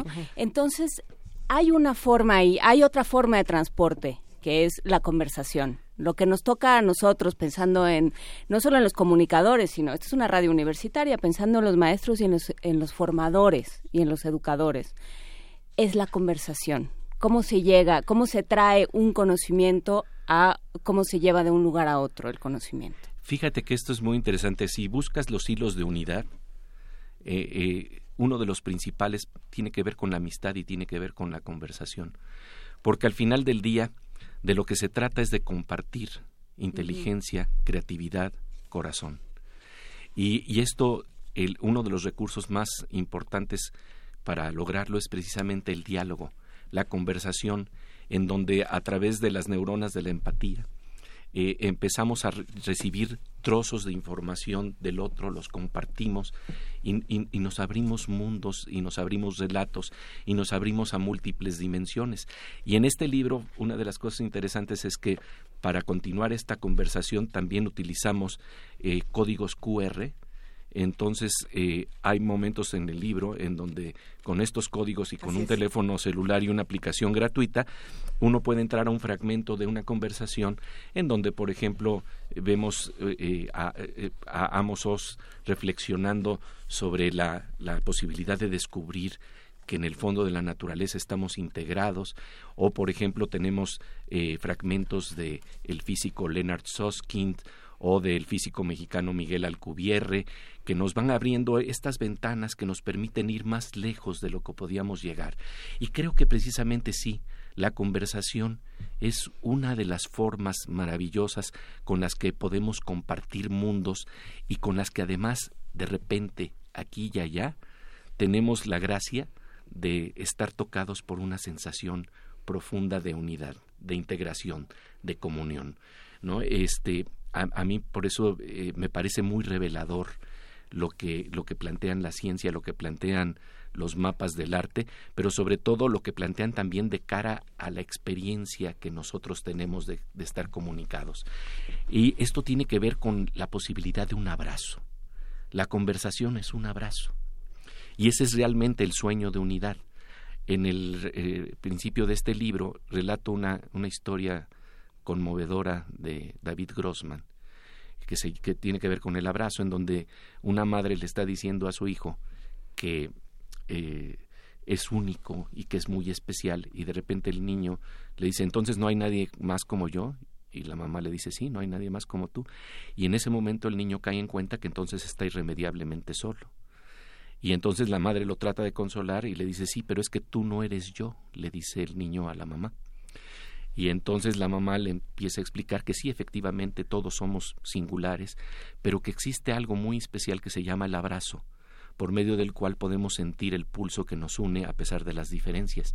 Entonces le da un abrazo y yo creo que la ciencia y la poesía y el arte sueñan con el abrazo y que nosotros soñamos con el abrazo, con entender si en el fondo de la naturaleza estamos unidos por una realidad común. Y con este gran abrazo vamos a despedir la transmisión de nuestros compañeros del 860 de AM. Les agradecemos muchísimo que nos hayan acompañado toda la semana, que en ocasiones anteriores nos, hayan, permitido eh, montarnos en la transmisión. Un gran abrazo de parte sobre todo de Pepe Gordon. Ya volvemos. Y después de esta pausa dramática seguimos en el 96.1 de FM hablando precisamente con Pepe Gordon de esta maravilla del libro El inconcebible universo, sueños de unidad. Y, Pepe, tengo que decirte que desde principios de semana estuvimos pensando mucho en ti, porque hablábamos eh, en una de nuestras mesas, en el lunes de ciencia, con Sergio de Regules. Y llegamos todos muy contentos. Ah, el método científico, esto es así y esto es así. Y, él nos dijo, pues no, nada de esto es así. En realidad, eh, ciencia, humanidades, hay una conexión y sobre todo todos estamos buscando el hallazgo y la fascinación. Y, cuando dijo esto yo pensé, claro, es que es la, gran enseñanza que Pepe Gordo nos ha traído y que Sergio Regules nos ha traído cada vez que se sientan aquí, encontrar estos hallazgos y esta fascinación por el conocimiento. Eh, esto es aquello, es algo que yo no había... Eh, me, acabas de tomar como muchas emociones. como ¿Qué hallazgos, por ejemplo, encuentras aquí en donde esto es aquello? Bueno, fíjate, hay una comunicación en la que estamos entrañablemente unidos mucho más allá de lo que nos imaginamos. Eh, porque hay varios atisbos que nos da la ciencia de que el entramado que nosotros vemos es nada más la superficie, pero que por dentro estamos comunicados en formas que no imaginábamos. Por ejemplo, hay un fenómeno entre partículas subatómicas que plantea que, cuando una partícula tiene un giro para arriba y está en contacto con otra, la otra tiene entonces un giro para abajo y viceversa. Pero si la separas a kilómetros y kilómetros de distancia y una la pones en China y otra la pones en México, cuando mides la de China, ella va para arriba, la de México reacciona para abajo. Y están entrañablemente unidas, por eso se le llama entrañamiento cuántico o entrelazamiento cuántico. Me acuerdo que cuando platiqué de esto con uno de los grandes científicos que explora este fenómeno, que se ha demostrado eh, ya a través de experimentos en el Instituto Weizmann en Israel, eh, yo le dije, ¿sabías que en México tenemos una canción para nombrar esto? Y entonces se me quedó mirando. que en México tenemos una canción para todo. ¿eh? Gordon va a cantar otra vez. No, no voy a cantar, pero bueno, eh, simple y sencillamente creo que ese sueño, ese abrazo de la unidad, lo soñamos en términos de la canción que dice, dicen que la distancia es el olvido, pero yo no concibo esta razón. Y, y entonces, este, eh, eh, eh, lo interesante es que, por ejemplo, Einstein planteaba, híjoles, es que esto es una acción fantasmagórica a distancia, no puede existir. Sin embargo, está ahí. No quiere decir que estemos comunicados así a nivel macroscópico, pero lo inquietante es saber que de lo que estamos hechos, nuestras partículas sí tienen esta posibilidad de estar íntimamente ligadas.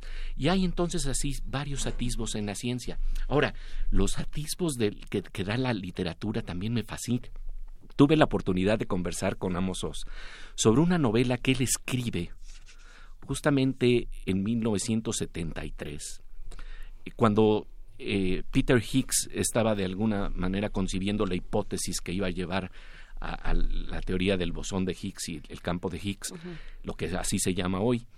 Y él se imaginaba un científico, su personaje central es un físico, que está tratando de entender todas las fuerzas de la naturaleza y con, el rigor de la inteligencia, con un solo papel y con un lápiz, va descubriendo una serie de ecuaciones que lo llevan a, encontrar un modelo en donde se unifican todas las fuerzas de la naturaleza.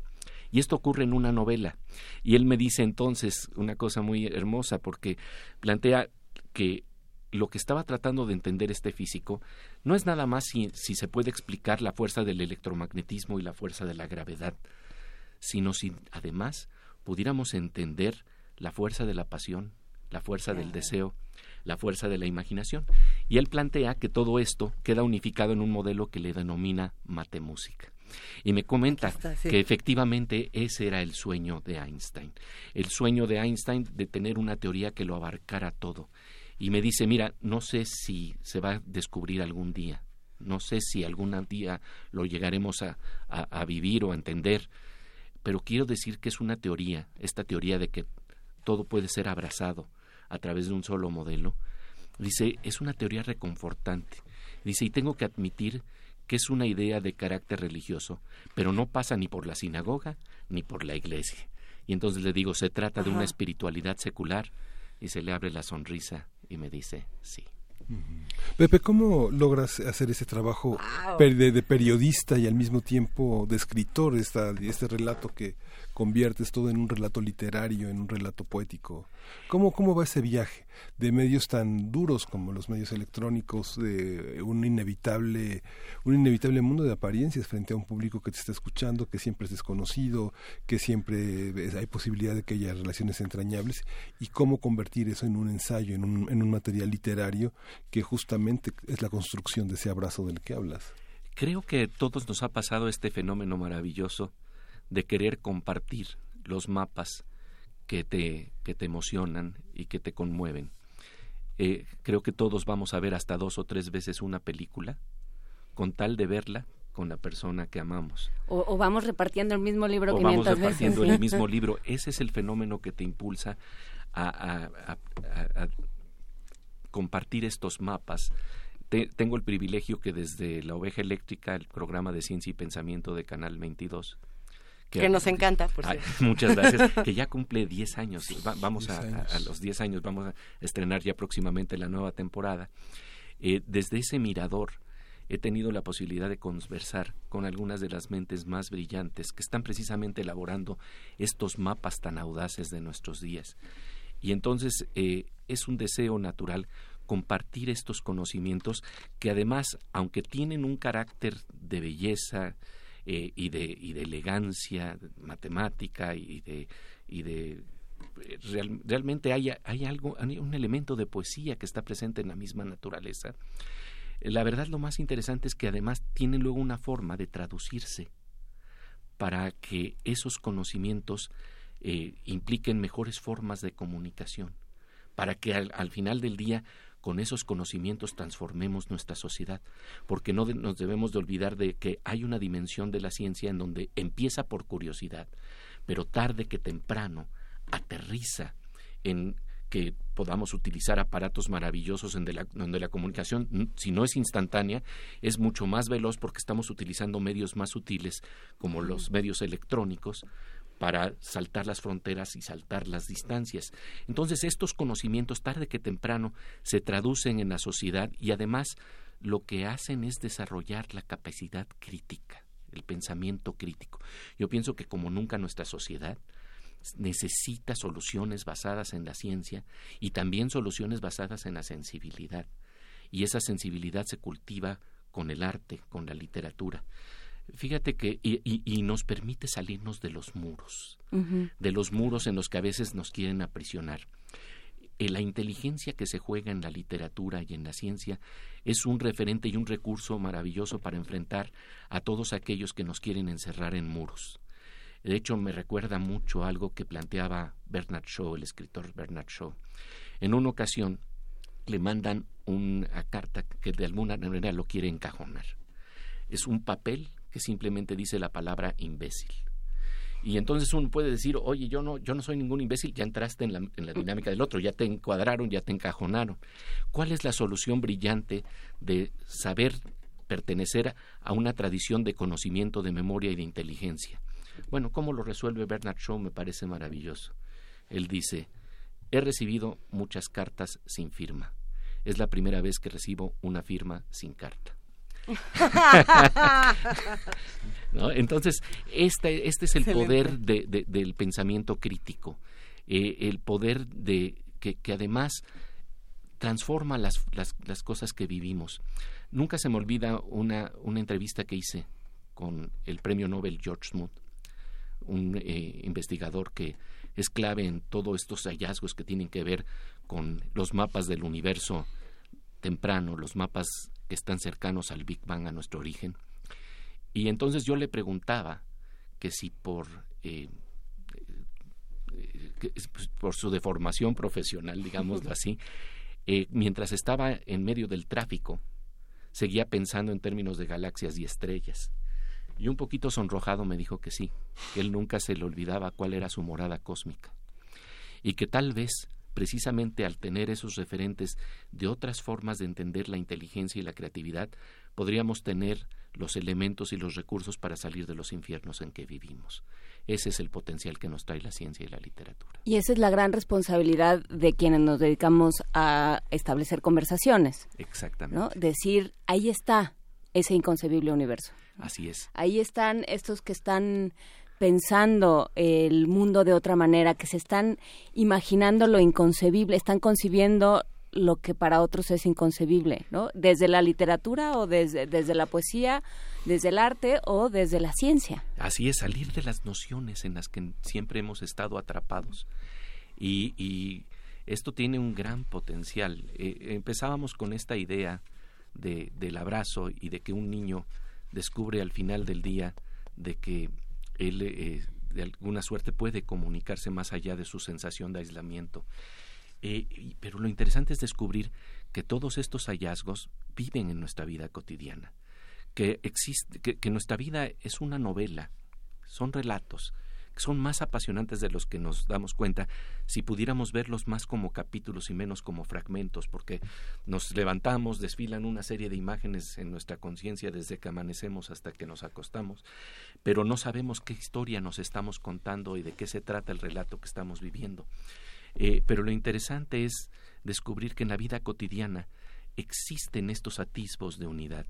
Fíjate que una de las cosas que a mí me emociona mucho es que cuando en términos de filosofía se habla de esta búsqueda de unidad, hay un autor que a mí me, conmueve profundamente, ex Martin Buber, que plantea la posibilidad de una comunicación yo-tú, en donde yo estoy íntimamente ligado a ti y tú estás íntimamente ligado a mí y no sabemos dónde termina tu mirada y dónde termina la mía. Sabina Berman lo planteaba de una manera maravillosa en un verso que dice, mirando tus ojos que miran mis ojos, que miran tus ojos mirar. Y entonces en ese flujo de unidad no sabemos dónde terminamos unos y dónde terminamos los otros. Pero saber que eso ocurre en la infancia y que uno puede darse cuenta de ese momento en que empezamos a descubrir al otro, me parece maravilloso. Me acuerdo que mi amiga Alicia Molina me contaba en alguna ocasión que eh, eh, eh, una señora estaba con su hijo en una panadería y entonces le dice a otra señora, oye, el hijo tenía cuatro años, le dice, oye, nos vemos, este, yo te hablo. Y entonces el niño, el hijo de, la, de esta señora, se le queda mirando y le dice, entonces tú también eres yo. Es decir, el niño siempre pensaba que el yo se decía desde su cuerpo y no se daba cuenta de que el yo se podía decir desde otro cuerpo. Walt Whitman, lo que nos ha estado diciendo en sus grandes y maravillosos poemas, es que el yo del autor es el yo del lector y está jugando también a integrarnos en esta idea de que más allá de, la las apariencias tenemos un nivel que como planteaba Octavio Paz, se puede resumir en las palabras a donde yo soy tú, somos nosotros. Pepe, hay una... Hay una... yo nada más puedo decir que Alicia Molina tiene un libro que se llama El agujero mágico, justamente que es como un portal extraño a donde se van las cosas, incluyendo los calcetines. Pepe, yo que veo el libro con textos tan cortos, una, una de las una, una estructura que tienen ya por lo menos los cuatro textos que he leído es que la estructura es el descubrimiento es un libro que en ese sentido eh, es un libro para los jóvenes también. Sí, e, e, esa ha sido eh, mi intención. Fíjate que lo que traté de hacer es rindiendo homenaje a, Borges. Eh, vemos que él descubre, bajando una escalera, una esferita de intolerable fulgor que se llama el Aleph, y en esa esfera de repente se da cuenta de que aparecen todas las imágenes del universo.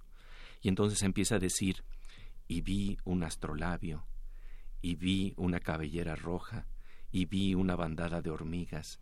Y todo está describiendo cómo todos los puntos y todas las imágenes del universo están concentradas en un solo punto. Esto haciendo eco de Whitman. No hay que olvidar que Borges tradujo a Whitman. Y es muy interesante porque los poemas de, en, en algunos poemas de Whitman, él dice, eh, en vez de vi, dice veo, veo, veo. Y entonces yo me sumé a este juego y lo que estoy planteando como estrategia narrativa en el, en el libro es que vamos a hacer seguir haciendo girar la, la esferita del Aleph, ese punto inconcebible, para ver qué otras cosas vemos. Y entonces cada capítulo se plantea en términos de la palabra y vi, y vi y vi. Y entonces estamos viendo la teoría de cuerdas y estamos viendo un momento en que Bashevi Singer está desde, desde eh, el exilio que ya es inminente, asomando a, una ventana en la noche, despidiéndose de lo que ha amado y pensando si, a pesar de ese terrible exilio que va a vivir, se conserva el sueño de seguir de alguna manera conectado con su amada. Ese es el sueño del arte, ese es el sueño de la poesía y ese es el sueño que tenemos todos nosotros, el sueño del abrazo. ¿Y en cada giro qué nos falta ver? Ah, esto es lo interesante porque va a seguir girando la historia. Eso es lo que me parece emocionante porque estamos viendo las nuevas formulaciones que se plantean en términos de teoría de cuerdas, estamos viendo eh, eh, qué es lo que ocurre con el cerebro, cuáles son las fronteras del cerebro, cuáles son las fronteras perceptuales que podemos llegar a, concebir. Estamos viendo cómo podría funcionar el cerebro de un cronopio. Es, decir, de verdad, las investigaciones que está teniendo la ciencia nos están llevando a un nivel de frontera fascinante. ¿Y en qué, en qué medida eh, lo, lo, lo, has apuntado, digamos, lo has deslizado de diferentes formas en esta conversación, pero en qué medida la literatura, la poesía, el arte son un trampolín para los científicos? Y al ah, revés. Eh, esto es muy bonito. Fíjate que eh, efectivamente para los científicos es un trampolín la, la, la, la literatura. Hay que pensar simplemente que Einstein señalaba que uno de los libros que más le, le, ayudan a concebir sus nociones es eh, Dostoyevsky, la novela Los hermanos Karamazov, porque uno de los personajes de Dostoyevsky se está planteando la idea de si se podría ver un universo en donde las líneas paralelas eh, podrían alguna vez encontrarse o besarse, por decirlo de otra manera, ¿no? Y claro, en un espacio curvo, ocurre que entonces las líneas paralelas sí se podrían besar. Y esto abre ciertas nociones que tienen que ver con la idea con la que concebimos la geometría del universo y la fuerza de la gravedad hoy en día, que se concibe precisamente como curvaturas o hendiduras de ese espacio-tiempo que está a nuestro alrededor, pero que es invisible. Y sin embargo, cuando tenemos grandes masas como la del Sol, el colchón cósmico del se hunde, como cuando pones una bola de boliche en un colchón y las canicas giran alrededor de la bola de boliche, bueno, el Sol hace lo mismo, hace una hendidura y los planetas giran en torno al remolino que las llama de alguna manera, ¿no? Entonces, eh, eh, eh, esta es la influencia que tiene, por ejemplo, la, la, la, ciencia con, con los relatos literarios, pero también ocurre del, del otro lado.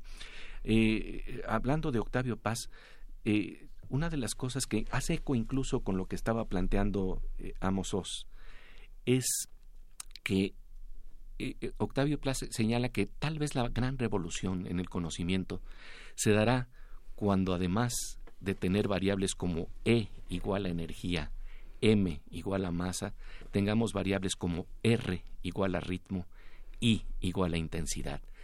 Ese es justamente el pulso que trató de tocar Salvador Elizondo en ese maravilloso relato de la Napolletrón, que nos habla de que en el fondo, en la realidad última, y así lo dice Salvador Elizondo, un templo griego y un dado de plomo son lo mismo.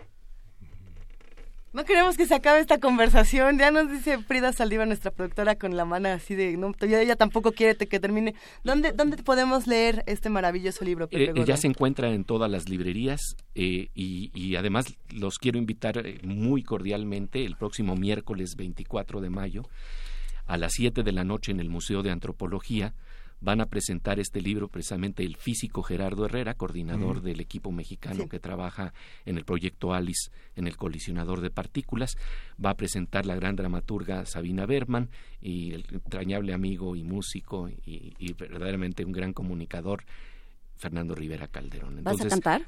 Que canten, pero vamos a cantar y les vamos a traer una sorpresa. ¿eh? Qué gusto. Y bueno, pues los invitamos a que consulten en redes sociales el cartel de esta presentación, así como la portada de este libro para los que están, eh, escribe y escribe que, que cómo es el inconcebible universo, que dónde lo encuentran, ya está todo. Pepe Gordon, como siempre, un gustazo y una admiración profunda. Para mí es un gusto de veras estar con ustedes. Gracias. Gracias, de verdad. Nos vamos a una recomendación musical que nos hace Ale España y es nada más y nada menos que Tom Waits con este Big in Japan.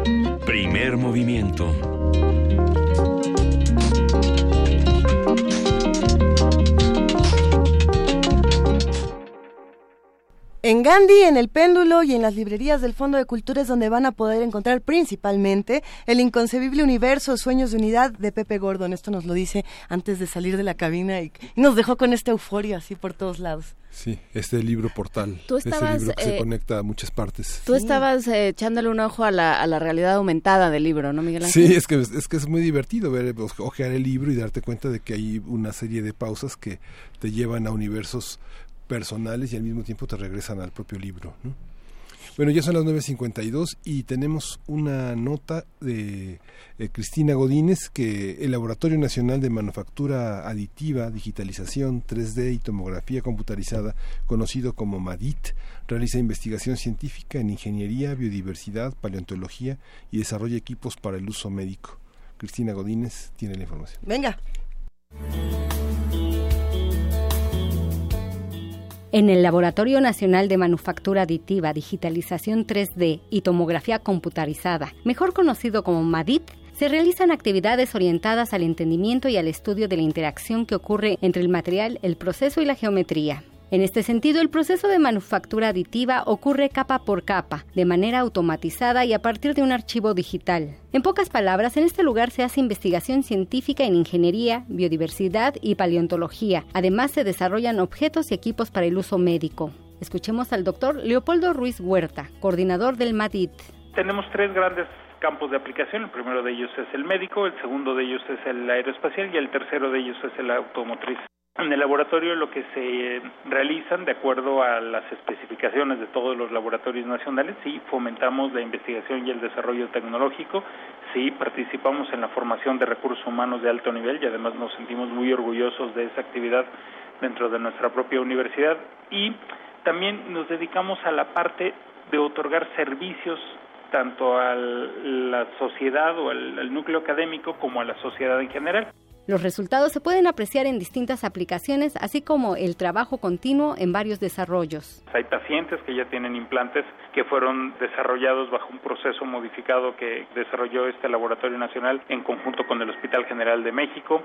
Estos simuladores de esófago y de estómago son productos entregados directamente a compañías farmacéuticas, componentes para industria automotriz. Bueno, hemos manufacturado cualquier cantidad de dispositivos, algunos para validar conceptos y otros para evaluar si pudieran ser manufacturas bajo un concepto ahora que se llama manufactura digital directa, que se puede aplicar o no. Hemos participado con el INA en la restauración de diferentes artículos, entre ellos unas campanas muy famosas que hace aproximadamente unos 18 meses salieron en televisión que habían sido robadas en el estado de Nuevo León, en Montemorelos. En el Laboratorio Nacional es muy importante la formación de recursos humanos y la prestación de servicios, así como la colaboración que tiene el MADIT con otras instituciones y universidades. Para Radio UNAM, Cristina Godínez.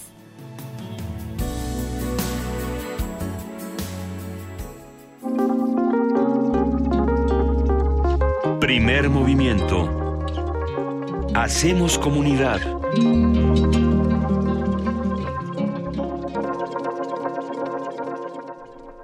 Señor Todopoderoso de los boletos, Miguel Ángel Quemain. el repartidor.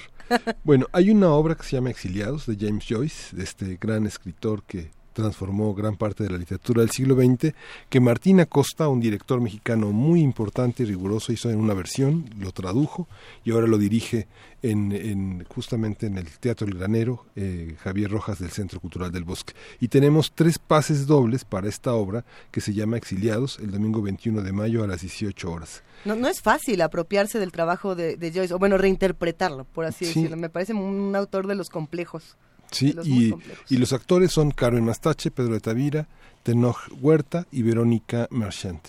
Y La, este, la obra está jueves y viernes a las 20 horas, los sábados a las 19 y los domingos a las 18 horas. Y este domingo justamente va a ser tres pases. Lo vamos a mandar por teléfono. ¿Por teléfono? No, a ver, parece ¿no? ser que lo por, damos Twitter, por, por Twitter. Twitter, dicen. Entonces, nombre y exiliados eh, con el hashtag exiliados. Con el hashtag exiliados y, todos los que han hecho comunidad con nosotros, los que nos han escrito que quieren libro de, Pepe Gordon, de José Gordon, eh, escríbanos, estén pendientes, no sabemos qué va a pasar con eso, nunca se sabe, pero por lo pronto les recordamos que ya se puede conseguir en cualquier parte, casi, casi que en cualquier parte. Eh, nos ha dado mucho gusto compartir con todos ustedes esta semana. Eh, no fue una semana sencilla para nuestro país, para el periodismo, para la para la estación. Para la estación tampoco lo fue, no fue una no fue una semana sencilla y sin embargo aquí estamos todos juntos haciendo comunidad y disfrutando estas mañanas. Que por cierto, ¿qué es ese sonido que se avecina? No estoy muy segura de ¡Ay! ¡Ay! ¡Ay! Abeja Reina Frida Saldívar, ¿cómo estás? Muy ya recuperé mi teléfono. Muy bien, Luisa. Eh, muy buenos días a todos los que nos están escuchando aquí en Radio UNAM por el 96.1 de FM. Los invitamos a que se queden en nuestra programación todo el fin de semana, ya que tenemos muchos programas. Empezamos muy de madrugada. Eh, este sábado y domingo a la una de la mañana tenemos el programa Testimonio de Oídas, la música en voz de sus compositores, un programa de Dulce Wet nuestra curadora musical de los miércoles y directora de nuestra discoteca de Radio UNAM. A las 10 de la mañana, el programa infantil de Radio UNAM, Hocus Pocus. A la 1 de la tarde, el programa La Araña Patona, que aborda diversos temas relacionados con la ciencia, la biosfera en la que vivimos y más allá, al infinito y más allá, Luisa. El domingo al mediodía tenemos las retransmisiones de los conciertos de la FUNAM desde la sala Nezahualcóyotl. Y a las 2.30 de la tarde tenemos este... Ah, esto ya va a ser en domingo, perdón Gabinete de Curiosidades, presentando la Sinfonía de las Sirenas de Fábricas el compositor ruso Arseny Aramov. A las 3.30 de la tarde la retransmisión de Calmel Cali, con la segunda parte de la conversación con Rosario Patricio, hablante de lengua mije. Y a las 19 horas, Hecho en Brasil. También los invitamos a que vengan a la sala Julián Carrillo, ya que todos los sábados de mayo son de teatro con la obra Melele sobre un mosquito que busca ayuda para evitar que los, que los animales se sigan extinguiendo. Esto es entrada libre y es en Adolfo Prieto 133 en la Colonia del Valle cerca del Metrobús Amores. Aquí en Radio UNAM los invitamos a que sigan nos sigan en redes sociales eh, de la estación Radio UNAM. Nos encuentran en la página también de radiounam.unam.mx y también en las redes sociales de Primer Movimiento. Las conocen, Primer Movimiento en Twitter y Facebook. Muchas gracias, querida Frida. Que tengas un gran día. Excelente día bueno, ya nos vamos. Ya nos vamos, nos vamos con una eh, complacencia para Iván Trejo que pidió algo de la Big Band Jazz de México y... Eh, frenesí. Frenesí. Frenesí, Es que estaba tratando, es que justamente mientras hablaba, el problema de esto es que uno tiene que hablar y pensar pero es que estaba yo haciendo un esfuerzo y, siento a todas mis neuronas así tronando como cuando truenan los engranes, como cuando le pones un palito a los rayos de la bicicleta. Esto es aquello, Juana Inés. Ajá, sí, esto aquí no hay nada. Esto no es nada porque no me puedo acordar del nombre del compositor de Frenesí, pero no importa. De todas maneras, Frenesí sigue siendo una gran cosa. Pues que nos lo recuerden en, redes sociales, que lo compartan con nosotros. Alcaraz, Luis Alcaraz. Ah, Fue uno de esos eh. momentos de ese, ese que era papá del otro. De, pues nos vamos, que tengan un gran fin de semana. esto fue el primer movimiento. El mundo desde la universidad. ¿Quién si no fui yo? Pudo enseñarte